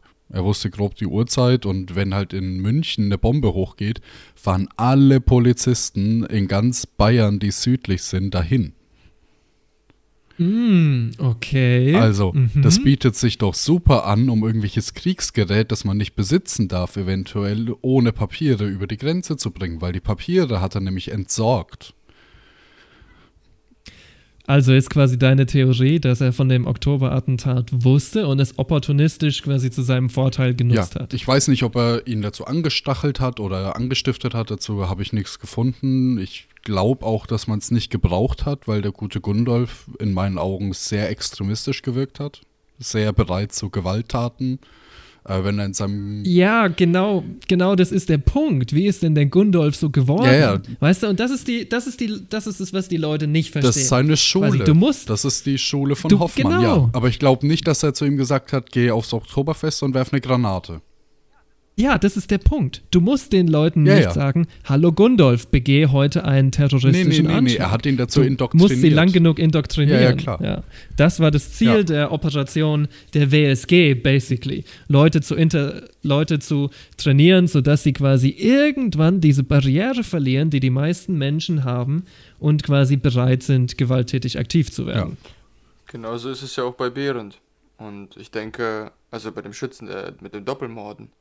Ich glaube im Endeffekt auch, dass sie gar nicht unbedingt von ihm beauftragt wurden, sondern dass sie das teilweise auch in einer eigenen Regie, in einer eigenen Operation durchführten. Bin mir aber ziemlich sicher, dass ähm, Hoffmann schon davon wusste, weil ich, ich glaube, ich traue schon zu, dass sie danach kamen und erzählt haben, pass mal auf, ich habe das und das gemacht, weil sie konnten sich damit ja auch brüsten. Und was Mhm. ist denn zum Beispiel mit, äh, mit dem Schützen eben bei den Doppelmorden geworden?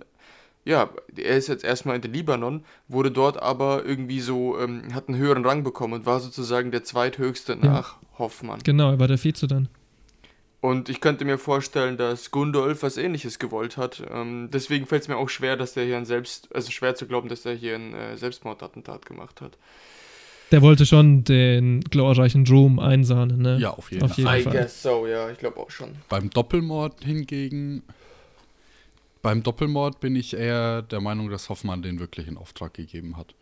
Hm. Das Ding ist, äh, Levin, so wie ich es verstehe, war quasi in seiner Anwesenheit. Ich meine, die waren geografisch nicht weit voneinander getrennt.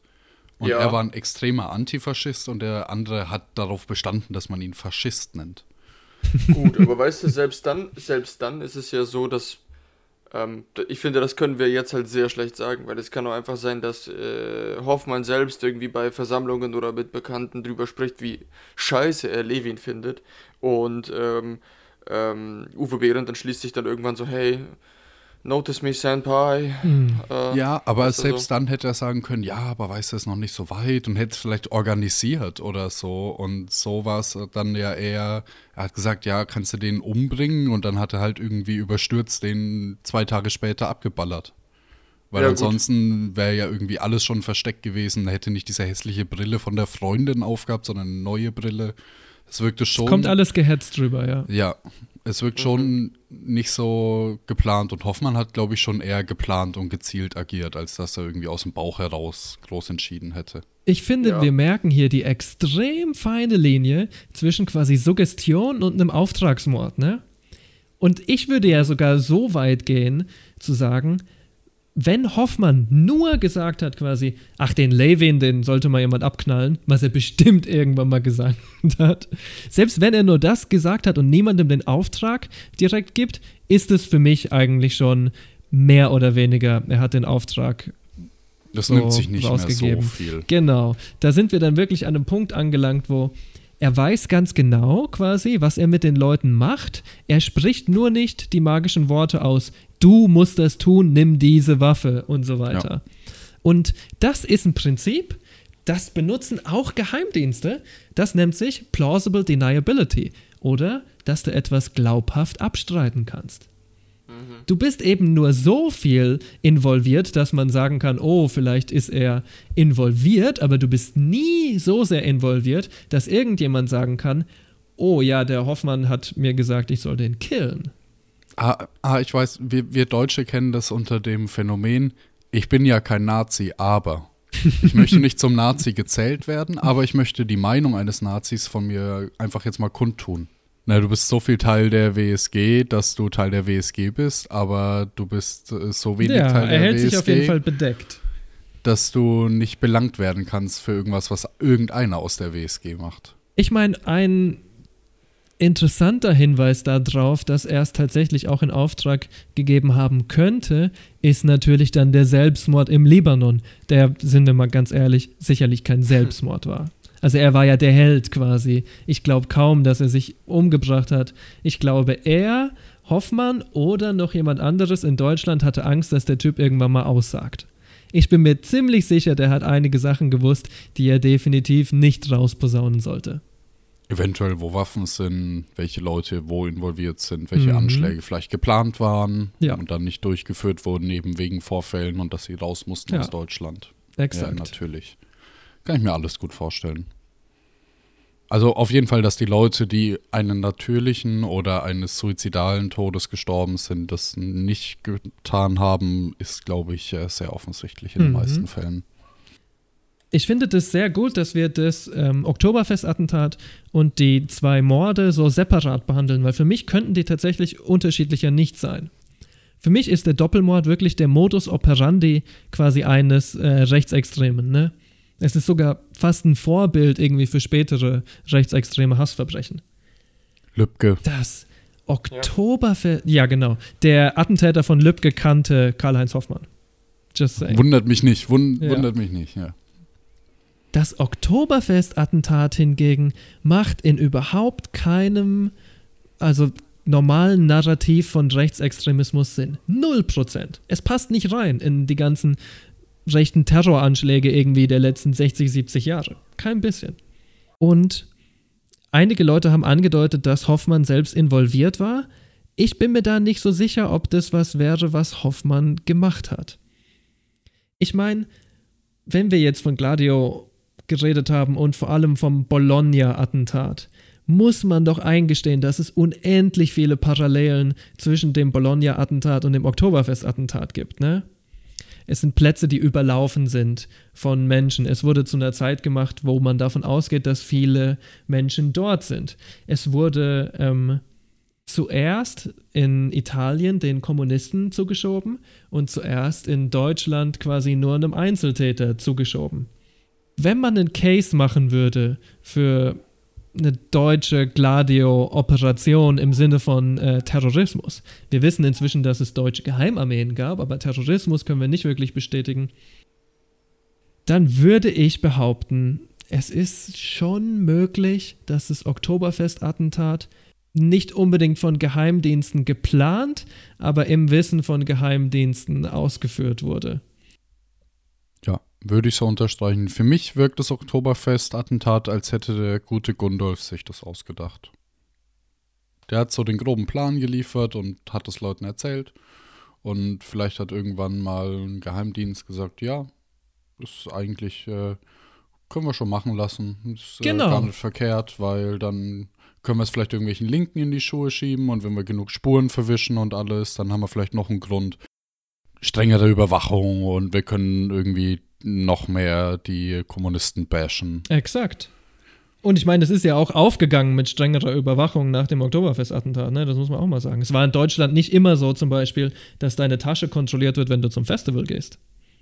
Ja, und halt auch die, die Sache ist die, ähm, wenn du Gladio ansprichst, äh, das war zum Beispiel ja ähm, hier ein Bahnhof, Mhm. was ja einfach öffentliches Geschehen ist. Mhm. Und mit Oktoberfest würden wir schon Konsum und Kapital Trifft und ein bisschen ins äh, Herz Deutschlands auch. Ja, also es ist Öffentlichkeit, das trifft alles zu, aber ich glaube, so das auf die Linke zu schieben, wäre da ziemlich einfach gewesen mit so, dass es halt einfach Konsum und Oh, äh, gehen Gott, lassen. ich nie dran gedacht. So ganz einfache Connection, die man da herstellen könnte und sagen kann, ja, guck doch mal. Stimmt. Ich wollte auch noch was ansprechen, was du vorhin gesagt hast. Das war nämlich sehr clever. Es ist nicht so quasi, dass irgendein CIA-Agent zum Gundolf hingegangen ist und dem ins Ohr geflüstert hat, mach mal einen Bombenattentat beim Oktoberfest. Dieses, es braucht keine direkten Fadenzieher, die sind unnötig. Es ist genau wie Simi gesagt hat. Der Geheimdienst, wir wissen, wie unglaublich gut der Verfassungsschutz über Hoffmann Bescheid wusste. Und sicherlich wusste der Verfassungsschutz auch einiges über Gundolf. Du kannst so Sachen auch einfach ignorieren und zu deinem Vorteil nutzen. Und wenn der Geheimdienst jetzt zum Beispiel jemanden wie Hoffmann unterstützen würde, aber nicht jemanden wie Gundolf, dann könntest du dein eigentliches Ziel erreichen, aber hast trotzdem noch plausible deniability. Und diese Immobilien, und das ist meine große Verschwörungstheorie. Er kommt direkt aus dem Knast wieder frei, ja? Im öffentlichen Bewusstsein hat er quasi seine Strafe bekommen. Und dann kommt er nach Ostdeutschland und kriegt auf einmal unendlich viel Geld für diese abgeranzten Wohnungen. Ist es vielleicht auch einfach Hush Money? Ist es ein bisschen Belohnung dafür, dass er die Fresse gehalten hat? Er war einfach nur die Insel mit dem Leuchtturm. Lustiger. Ja, er war die Insel mit dem Leuchtturm. Lustigerweise hat er ja seine eigene Verschwörungstheorie zum Oktoberfest-Attentat, nämlich, dass es überhaupt nichts mit Rechten zu tun hat, sondern dass es tatsächlich der Mossad war, zusammen irgendwie mit dem BND und dem CIA oder was weiß ich, der das Oktoberfest-Attentat ausgeführt hat, als False Flag, um es ihm dann anzuhängen. Was ah. heftigster Gottkomplex in Deutschland, könnte man fast sagen. Ja. Also schon ein anderes Level von wahnsinnig. Jetzt war ich nicht der Einzige, der diesen Gedanken hatte. Das Oktoberfest-Attentat wird in der Tat seit zehn Jahren hitzig diskutiert. Man streitet sich darüber immer noch, ob es ein Einzeltäter war oder nicht. Man streitet sich darüber, ob, ähm, ob Geheimdienste involviert waren, ob ähm, vielleicht sogar die PLO oder palästinensische Gruppen generell involviert waren. Und ein kleines Schmankerl, ein kleiner Schimmer Hoffnung. Es gibt tatsächlich noch Leute, die diesen Fall wirklich zu Ende bringen wollen. Zum Beispiel der Münchner Rechtsanwalt Werner Dietrich oder der Journalist Ulrich Schussi, den wir jetzt schon öfter zitiert haben. Die bemühen sich darum, dass die Ermittlungen mit neuen kriminaltechnischen Methoden wieder aufgenommen werden. Lass mal hoffen, dass das fruchtet. Hm. Bestimmt, bestimmt. Na, ich habe, also ich muss sagen, ich kann da noch hinzufügen, ich habe das Buch von ihm so, nicht alle Passagen gelesen, aber ich, hm, keine Ahnung, 80 Seiten, wo es halt jetzt um die WSG ging und um die Anschläge direkt. Mhm. Und es war schon sehr gut gemacht. Es war sehr viel Introspektive in die Wehrsportgruppe und alles. Von daher, die Arbeit, die er macht, ist, ich kann sie nur als sehr gut beurteilen.